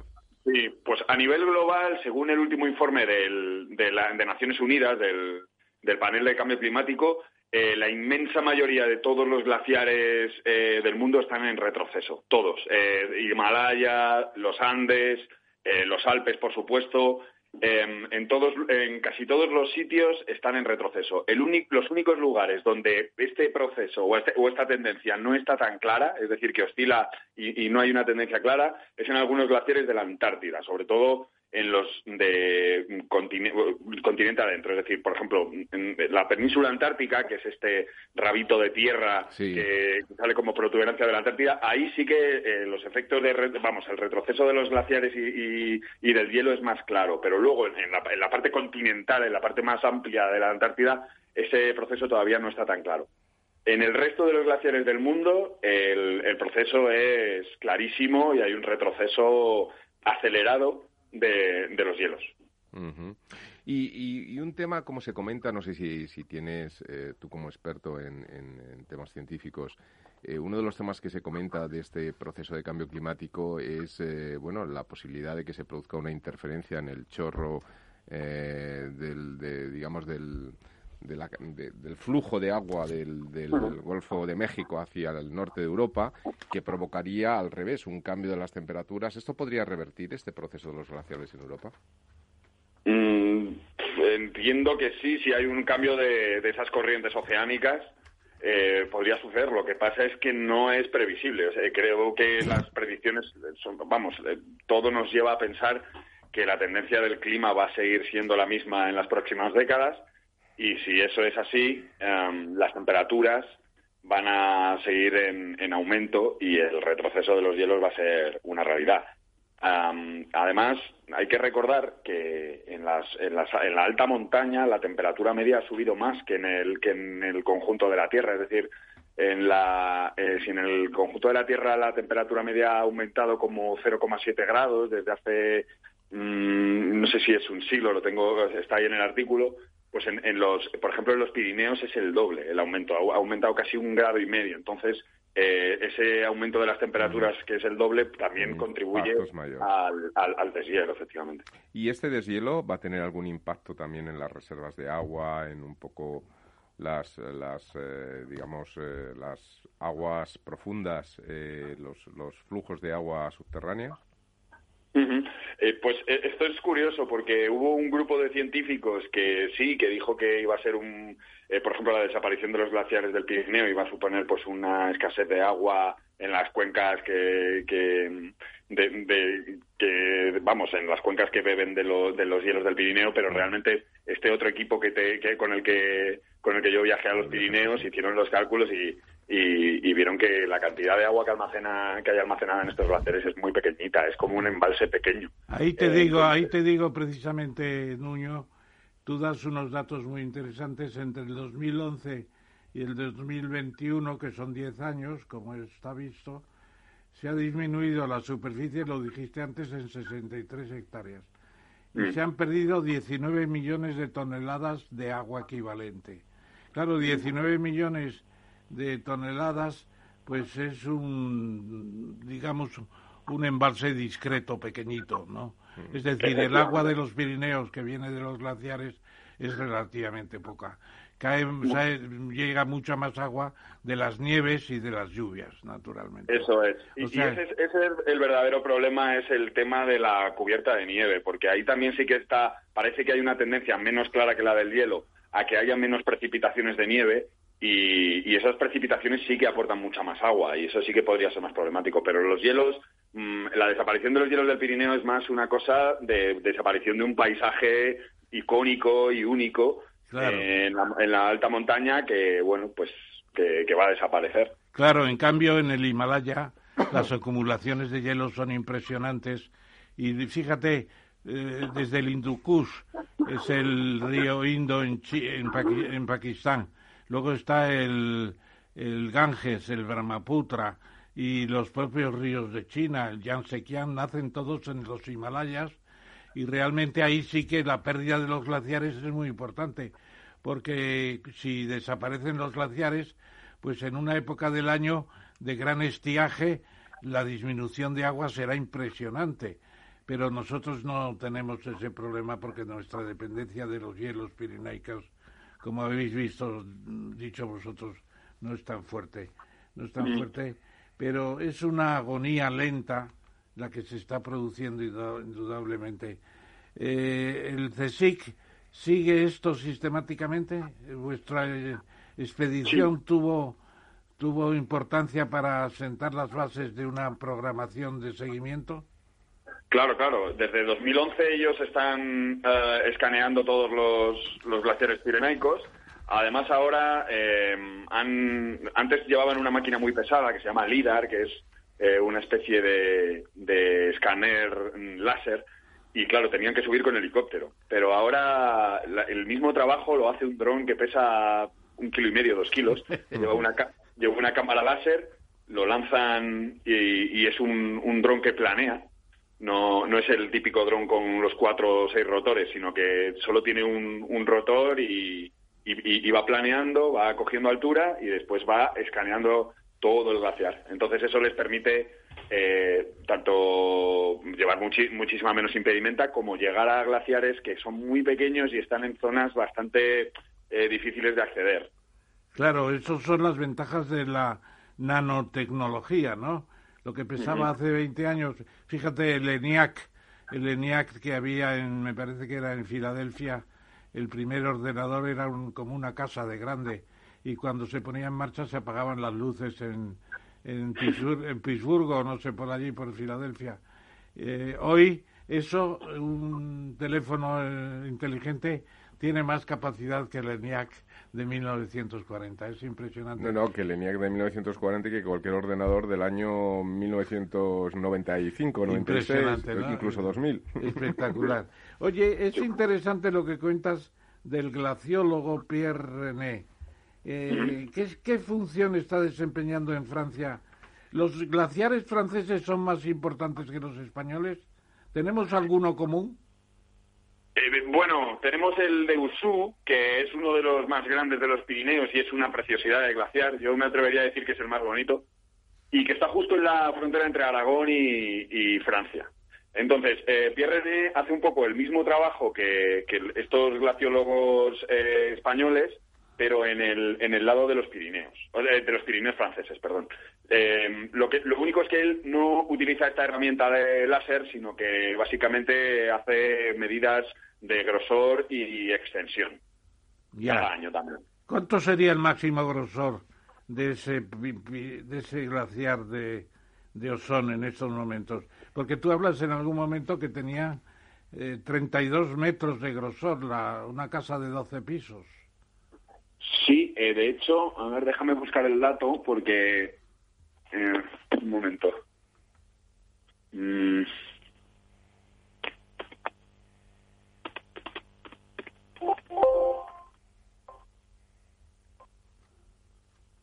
Bueno, en cualquier caso, sí. Eh, eh, aproximadamente 30 metros. Eh, y lo que es llamativo es que algunos glaciares, por ejemplo, del lado español, han perdido en grosor pues el equivalente a edificios de 5, 6, 7 pisos en estos años que han, que han analizado desde 2011. Ya. en definitiva, Nuño, estamos ante un fenómeno más del calentamiento global, ¿no es eso? Es un sensor, un sensor importante. ¿Tienes noticias del Parque Nacional de los Glaciares en Estados Unidos? están prestando allí, supongo, gran atención a este mismo fenómeno, ¿no es eso? Sí, por supuesto. Allí la, el estudio es igual de detallado o, más, aunque aunque este equipo del CSIC es pionero en aplicar, por ejemplo, estas técnicas de, láser en, en, España, ¿no? Pero pero sí, sí, en otros, en, Estados Unidos se está haciendo seguimiento. De hecho, ellos eh, hay una universidad, no recuerdo cuál es, si es la de Colorado, que tiene un eh, eh, un archivo de todos los glaciares mundiales y de, y de cuánto han ido perdiendo, ya no solo los del continente americano, sino también los de los de otros continentes. Ya. Sí, a mí, yo cuando hablo de glaciales eh, siempre recuerdo una, una Perdona, ¿por qué dices glaciales con L? Eh, ¿Cómo que con L? Dices glaciales. Ah, no, glaciales, porque ah. lo, habré pronunciado mal.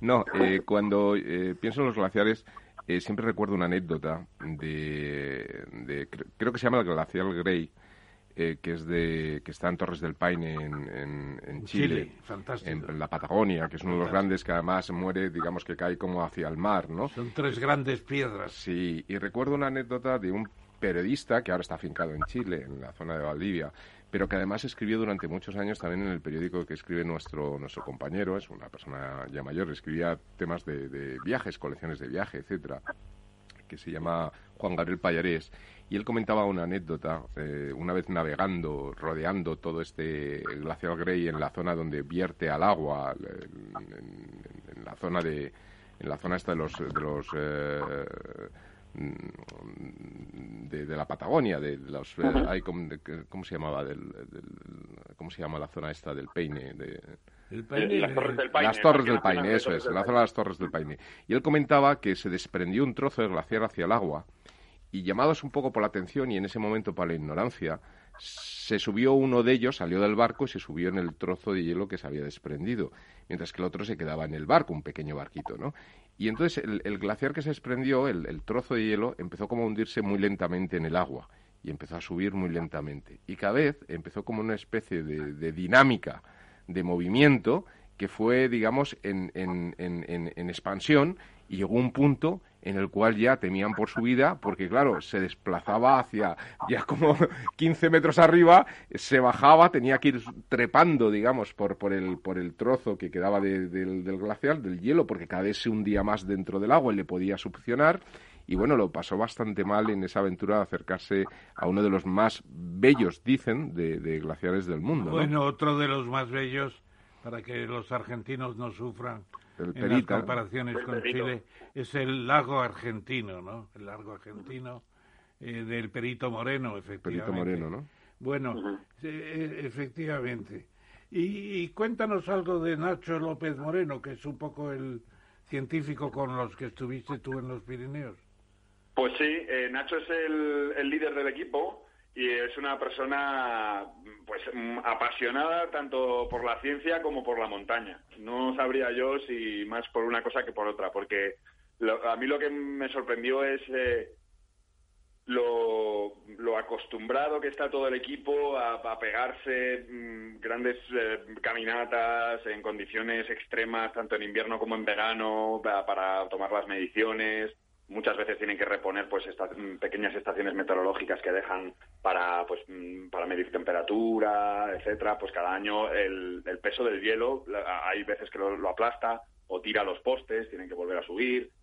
Mm, eh, me parece eso bueno es una persona muy dedicada a lo suyo eh, tuvo la, la idea de aplicar este método de láser escáner a los a los glaciares pirenaicos que son los últimos que nos quedan en España y en este sentido él es, pues, eh, la referencia, por así decirlo, en los congresos de glaciología mundial, la referencia de, España de, para, para es el, el, científico de referencia al que recurren de toda la comunidad científica del resto del mundo para saber en qué estado están los glaciares, pero también qué tipo de ciencia está haciendo en, en los glaciares españoles, porque aunque es una pena que, se, que vayan a desaparecer, una de las cosas más interesantes que me contaba Nacho es que eh, aquí vamos a ser los primeros en poder ver eh, los ecosistemas que surgen después de que desaparezcan. Ah, sí, sí, sí, eh, ya estamos viendo, por ejemplo, de repente hace unos años ha aparecido un nuevo lago en medio del, glaciar de la Neto, que, donde ya se puede estudiar un poco cómo cambia ese ecosistema de, de un hielo perpetuo a un lago de agua líquida, cambian las especies, cambia la, la flora. Entonces, eh, es un aspecto muy interesante que al final está es el, el, prólogo de lo que va a suceder en otras cordilleras eh, dentro de, más décadas. Este es uno de los trabajos que, en los que ahora se está volcando Nacho. Esos son los esos son los ibones que dicen los aragoneses, los lagos pirenaicos. Efectivamente, los ibones. Realmente esos ibones hace miles de años eh, eran glaciales. Claro. que, son como cadáveres de, antiguos glaciares. Claro, claro, claro. Y quería preguntarte también, porque me ha llamado la atención, la Universidad del País Vasco tiene un instituto pirenaico, de ecología. ¿Y qué, tienen funciones de glaciología importantes? Porque ya en la zona del País Vasco y Navarra ya y ahí ya no, hay, glaciares, claro. Ya no queda así, pero lo, que, lo que hay en la Universidad del País Vasco, eh, pues está Ibai Rico y, otros investigadores que trabajan mucho en otros países. Eh, ah, ya, ya, ya. Eh, entonces, por ejemplo, ellos han hecho bastante, creo, bastantes trabajos, pues tanto en los Alpes franceses como creo que en la cordillera de los Andes, en Chile, etcétera. Entonces, mm, pues eh, eh, es, el mismo ejemplo que Nacho, ¿no? Son gente muy dedicada a la montaña, eh, extraordinarios montañeros y además buenos científicos. Entonces, hay veces que, colaboran con, colegas de otros países para, pues, para hacer estudios en otros glaciares de otros continentes. Oye, siempre nos quedará un poco el glaciar de Malaspina. No me acuerdo si está en Canadá o en Estados Unidos, pero es el que le dio el nombre, la expedición de Malaspina, que estuvo cuatro años levantando una especie de informe sobre el imperio español, que prácticamente dio la vuelta al mundo. Estuvo en Filipinas, estuvo en la Nueva, en la Nueva España, en el Perú, en todas partes. Y luego cuando vino hizo un informe de que el imperio no estaba demasiado bien organizado y, y Godoy le metió en la cárcel. Se metió en la cárcel como era de esperar con Godoy. ¿Tenéis noticias del glaciar de Malaspina? ¿Lo seguís con cierta atención? Eh, yo ahora eh, estoy viendo que está en el sudeste de Alaska, o sea, Estados Unidos. Claro. Y, y, pues mm, entiendo que por la regla general que hablábamos antes, pues también debe estar en, retroceso, aunque evidentemente esto es un glaciar bastante bastante mm, bastante más grande que los nuestros. Ya. Bueno, para los que para los que somos menos menos científicos, eh, la pérdida de los glaciares va a suponer que ya no se va a poder esquiar en verano en, en, los Alpes, por ejemplo, ¿no? Porque se perderá esa esa posibilidad que todavía queda en algunas estaciones de esquí. Yo, eh, Nuño, profesor, eh, creo que, que por, por los tiempos hemos llegado al final de esta maravillosa entrevista. muchas gracias, don Nuño, y contamos con usted eh, como experto en, este periodismo científico, que no solamente son el tema de los glaciares, sino un montón de información interesante que aparece periódicamente en, los medios donde, donde colabora. Materia. Contamos eh, con usted para próximos programas. Eh, para hablar de, otras materias o incluso esta de nuevo en otra en otra noche. Muchas gracias, Nuño. Has traído un ramalazo de aire fresco y punzante de la montaña. Gracias. Perfecto, muchísimas gracias a vosotros. Ha sido un placer charlar con, con vosotros y, y nada, muchísimas gracias. Hasta la próxima. Hasta la próxima. Hasta la próxima. Adiós. Adiós.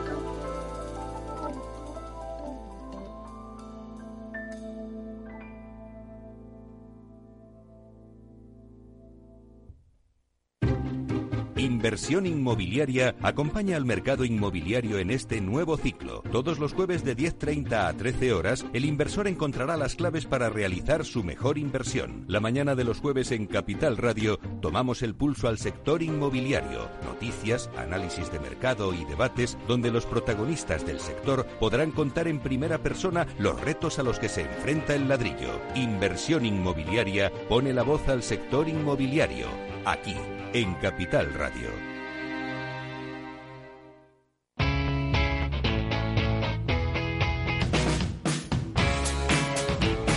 La economía despierta. Capital Radio.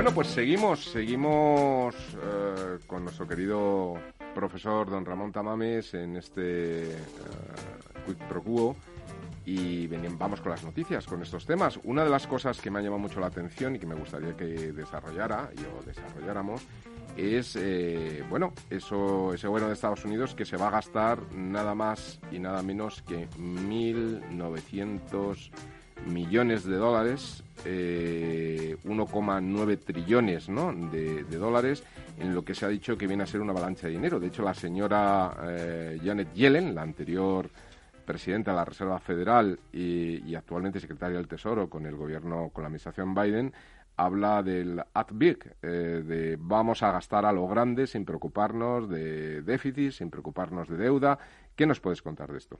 Bueno, a mí me parece muy interesante esa especie de avalancha, como dice Moisés Naim, que es un observador muy fino y que de antemano, sabiendo la confusión que hay al respecto, nos ha recordado que, según la Academia Española, la Real Academia Española, el trillón de dólares es un millón de billones, 18 eh, ceros, y que el billón norteamericano son mil millones continentales europeos y que lo que se van a gastar es 1,9 billones. Bueno, está bien esa aclaración porque hay un poco de confusión. Y lo que está claro es que a eso está contribuyendo eh, el aumento del gasto público para compensar eh, la caída de demanda del mercado por la pandemia. Es la política de cebar la bomba, es decir, para que la bomba vuelva a funcionar hay que meter agua en el, en el tubo que conecta con el depósito antes de darle otra vez al émbolo. Eh, cebar la bomba es eso, es una idea de los economistas keynesianos de los Estados Unidos en el New Deal de, New Deal de, Roosevelt del año, de los años 30 del siglo pasado. Y lo que plantea eh, Lorenzo Dávila es eh, si nos estamos pasando de rosca bueno, eh, yo, yo, la verdad es que soy defensor en estos momentos de crisis de, esta, de este proceso de expansión del gasto. Eh, lo que está por ver es cuáles eh, los efectos que va a tener en el medio y largo plazo, ¿no? Porque, bueno, habrá que ver hasta qué punto esto nos puede traer consecuencias. Yo, yo no creo tanto en consecuencias inflacionistas, pero sí que creo que, que bueno, puede haber un una, mala eficiencia en la gestión del gasto cuando, cuando hay tanto, tanto por gastar, ¿no? Ahí hay dos posiciones eh, principales de economistas muy distinguidos. Paul Krugman, que es premio Nobel de Economía, mm. plantea que adelante con el gasto, el déficit spending que dijo Keynes. Si no hay dinero privado, pues que haya dinero público. Además, él cree que no va a haber inflación. Y, que, piensa que no va a haber inflación. Y hasta el momento tiene bastante razón. Pero Larry Summers, que fue un asesor económico de varios presidentes de Estados Unidos y fue director de, me parece fue rector de Harvard, ¿no? Sí. Que tuvo ahí un follón porque dijo que los hombres eran más inteligentes que las mujeres, según una analítica cerebral muy importante que se desarrolló en Harvard y que hoy debe estar cuidadosamente archivado por el feminismo que nos rodea. Bueno, entonces Larry Summers dice que con Olivier Blanchard del Fondo Monetario Internacional antiguamente, que Biden se está pasando de rosca, porque él piensa que tanto dinero puede desestimular, puede desestimular operaciones propias, endógenas de la propia economía, eh, que se pone en marcha con viveza por sí sola, mientras que el otro puede adormecer un poco o desviar dinero a la especulación ¿En qué? En la bolsa y en las viviendas.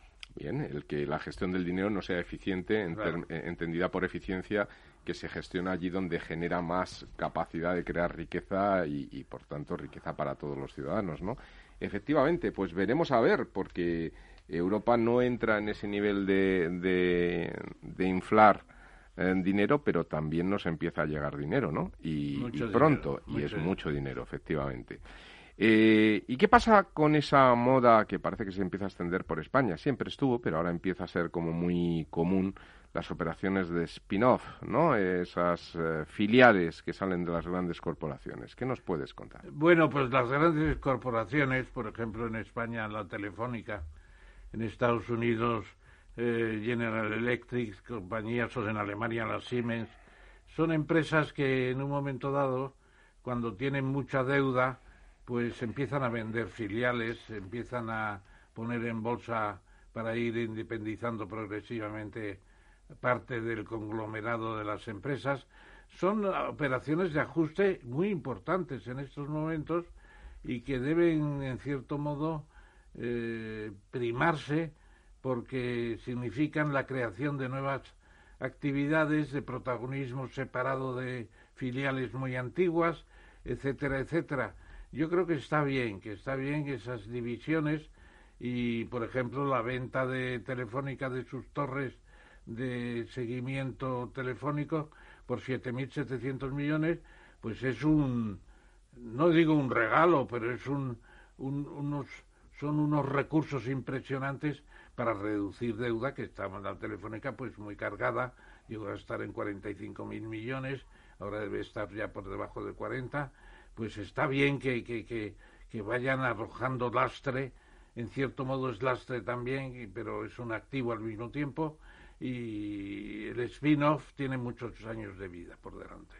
Sí, así lo creo. Y además que eh, yo opino igual que es una buena oportunidad para el mercado, ¿no? Estos spin-offs surgen porque las grandes corporaciones pues tienen que invertir, lógicamente, crecen, crecen y a veces pues para crecer tienen que entrar en muchos sectores y hay un momento en el que se tienen que ir centrando en el core de la compañía, e ir separando todo lo que no es core, ponerlo en esas empresas satélite y ponerlas en valor. Es decir, en un momento dado hacer caja mediante la venta de esas empresas satélite que no son el core de la compañía y que permite en las situaciones eh, necesarias para la compañía pues pues bueno mejorar las condiciones financieras de la misma y crecer en su core o en otras eh, líneas de inversión que consideran oportunas en ese momento es decir es un mecanismo eh, que permite gestionar de manera eficiente los recursos de crecimiento de las propias compañías claro si la Real Academia Española nos dijera menos inglés menos spanglish en la economía, ¿cómo se traduciría esto? Pues se podría traducir en movilización de activos de filiales. Pues, por ejemplo. Creación de filiales, eh, escisión de, ¿no? Eh, escisión, de, unidades de, de, negocio, ¿no? O como lo podemos llamar, ¿no? Tiene varias, varias facetas, varios enfoques el tema. Es escisión, es eh, disminución de deuda, es eh, protagonismo nuevo de empresas cobijadas bajo el panel de... Separación de, ramas de actividad. Exactamente. Tiene muchas funciones el spin-off. Pero que por favor la academia no haga eso de poner ahora spin-off con una E quitándole la S líquida, que porque parece un espino más que otra cosa. Bueno, y, otro anglo, anglicismo, las SPACs, que yo, bueno, ya comentábamos antes a... explíquelo usted directamente, venga, las SPACs, venga, ¿qué son las...? Bueno, yo, eh, la verdad es que en el mercado lo que yo suelo utilizar más es el concepto del SPV, ¿no? De, la SPV, ¿no? SPV, que es el Special Proposal Vehicle, ¿no? Que es la creación de una compañía, una NUCO, que sirve pues para gestionar desde compras, eh, desde, bueno eh, la posibilidad de hacer operaciones corporativas como estos spin-off que hablábamos antes, o trasladar parte de balance de una compañía a otro vehículo, sacar fuera de balance determinados activos, etcétera, ¿no? Lo que ocurre es que dentro de estas SPVs, pues hay un, tipo de SPV que está especializada en, en, bueno pues en la compra en la compra de activos no que son las SPACs y que bueno se construyen pues para comprar o invertir directamente en, mercados eh, en, bolsa no o en, o en, otro tipo de, activos en commodities en, términos generales. En realidad son fondos de inversión. Son en el equivalente a fondos de inversión fondos de inversión efectivamente. que se crean no, tan regulados digamos. No y además que se crean para comprar en bolsa específicamente. Sí en mercados financieros. podrían ser también commodities un fondo de inversión puede entrar en un negocio que no está en bolsa puede entrar en otro negocio de por aquí y por allá. Los fondos de inversión pueden ser de pensiones, pueden ser de funcionarios, pueden ser... Y sobre todo que los fondos de inversión están regulados. Lo importante es reunir, no necesariamente. reunir el dinero para comprar en bolsa empresas y magnificarlas y especular a lo, a lo bueno, porque claro, las numerosas SPACs el año pasado fueron 80 mil millones de dólares los que se emplearon en crear SPACs, pues eso crea un ambiente bursátil más especulativo que otra cosa. Todo el dinero que ha desviado el señor Elon Musk a, los Bitcoin lo habrá hecho a través de una SPACs, ahora que ya permite comprar los Teslas con Bitcoins. Claro. Habrá, habrá que verlo, ¿no? Lo de bitcoins cada día más peligroso. Cada día más peligroso, efectivamente. Salía hoy Para una mí noticia también una, de una estafa. Una estafa a medio largo plazo. Y a lo mejor no tan a medio, a lo mejor antes de lo que pensemos. Vamos a ver. Bueno, y otra noticia que veíamos esta semana que aparece y que, que bueno, eh, Madrid eh, estamos viendo que, que está creciendo económicamente pese a toda la crisis, la pandemia, y uno de los elementos que está haciendo es que se está volviendo muy atractiva no solamente para los jovencitos franceses que vienen a pasarlo bien a Madrid, sino parece ser que también para esos millonarios latinoamericanos, especialmente venezolanos, que han puesto su punto de mira en la milla de oro sustituyendo a la, a la antigua, bueno, no antigua, pero a su antiguo dorado que era Miami, ¿no? Parece que, que el nuevo Miami eh, empieza a ser Madrid. Claro, y además, eh, como decíamos en la otra noche con Antonio Miguel Carmona cuando él insistía tanto en que Madrid es la capital del idioma español. Y naturalmente los, y de la cultura, los hispanohablantes de América, que son del tronco español y muchos de ellos, incluso haciendo un análisis racial, podríamos decir que son españoles casi de pura raza porque hay que ver las fotos. Yo me fijo muchas veces, digo, en esta foto de México cuántos son de pura raza española de los conquistadores, cuáles son mestizos y cuáles son indígenas. Y se ve perfectamente. Y los que mandan, en general, son bastante blanquitos y bastante españoles. Son los criollos, los hijos de los criollos. Entonces, ahora que están ganando dinero en cantidad, muchos de ellos, pues dicen, nos vamos, no dicen a la madre patria, pero nos vamos a, a Madrid y a Marbella a pasarlo bien. Pero más a Madrid, fíjate, en Marbella puntualmente, ¿no? Claro, pero en Madrid tienen la ópera, tienen los teatros, tienen los restaurantes de tres estrellas Michelin y viven como Dios, claro, y además están alejados de sus problemas cotidianos y algunos evadidos de la justicia.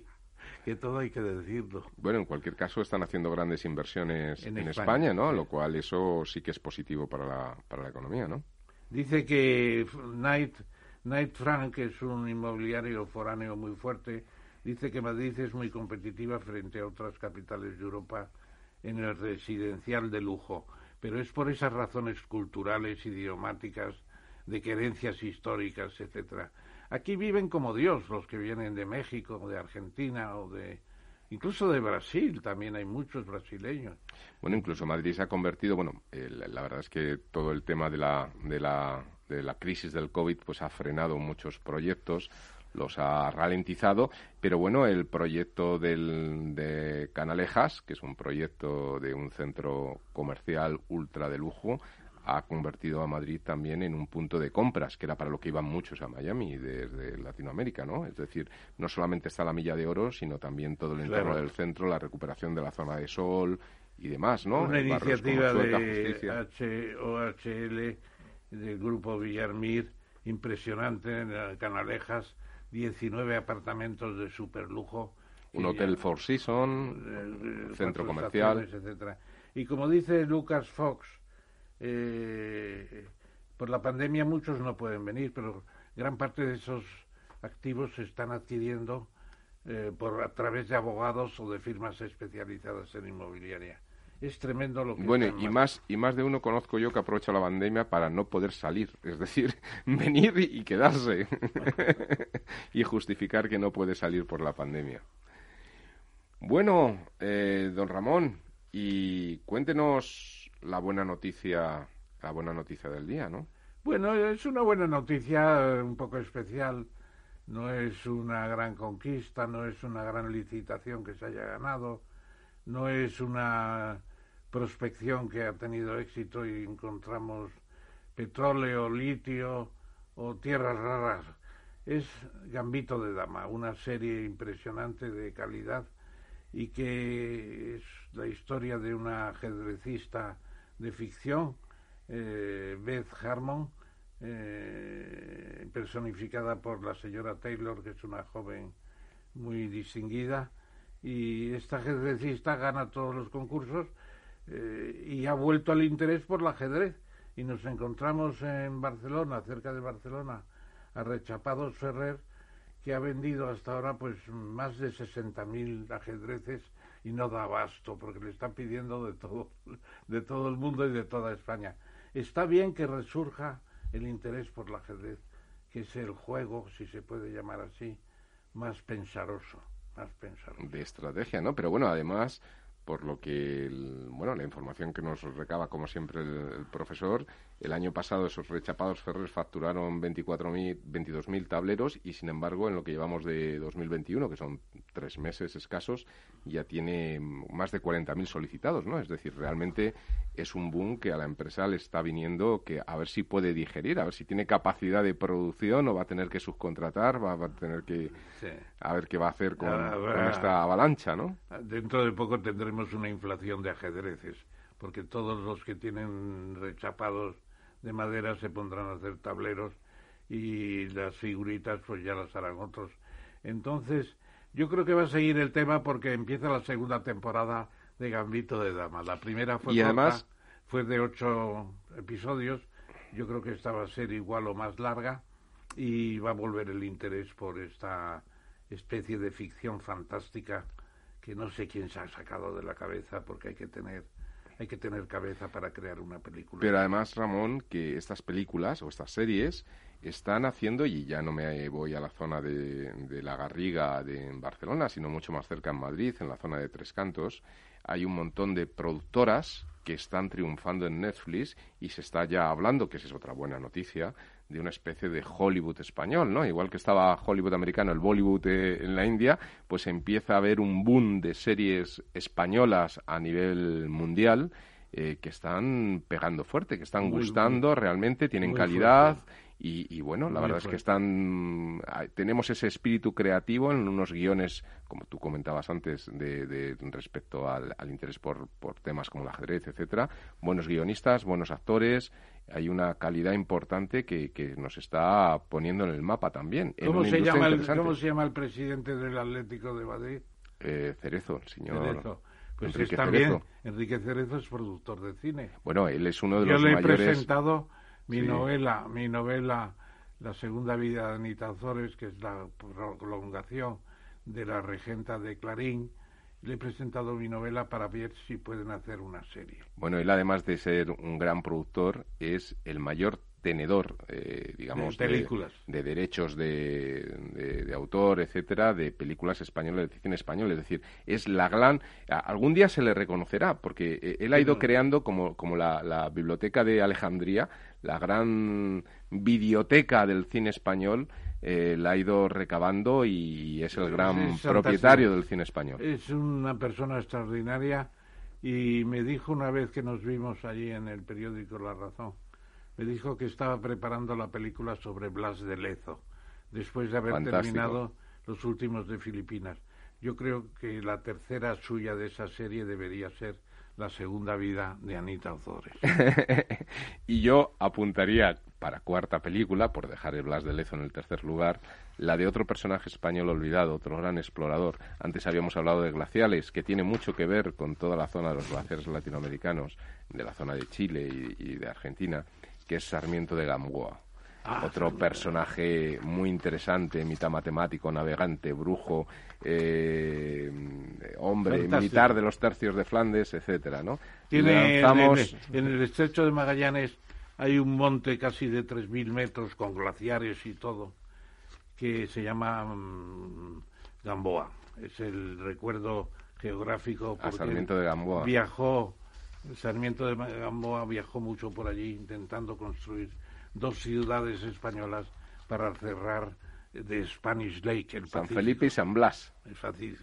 Las dos ciudades. Bueno, muy bien, pues hasta aquí hemos llegado. Eh, buenas noches. Eh, como siempre, llega la hora eh, de las brujas. Nos, nos, vamos en esta verdad desnuda. Invitamos al próximo miércoles a que nos sigan escuchando y sigamos pues descubriendo esa verdad y, y bueno y con estos invitados tan interesantes que nos traen tanto conocimiento.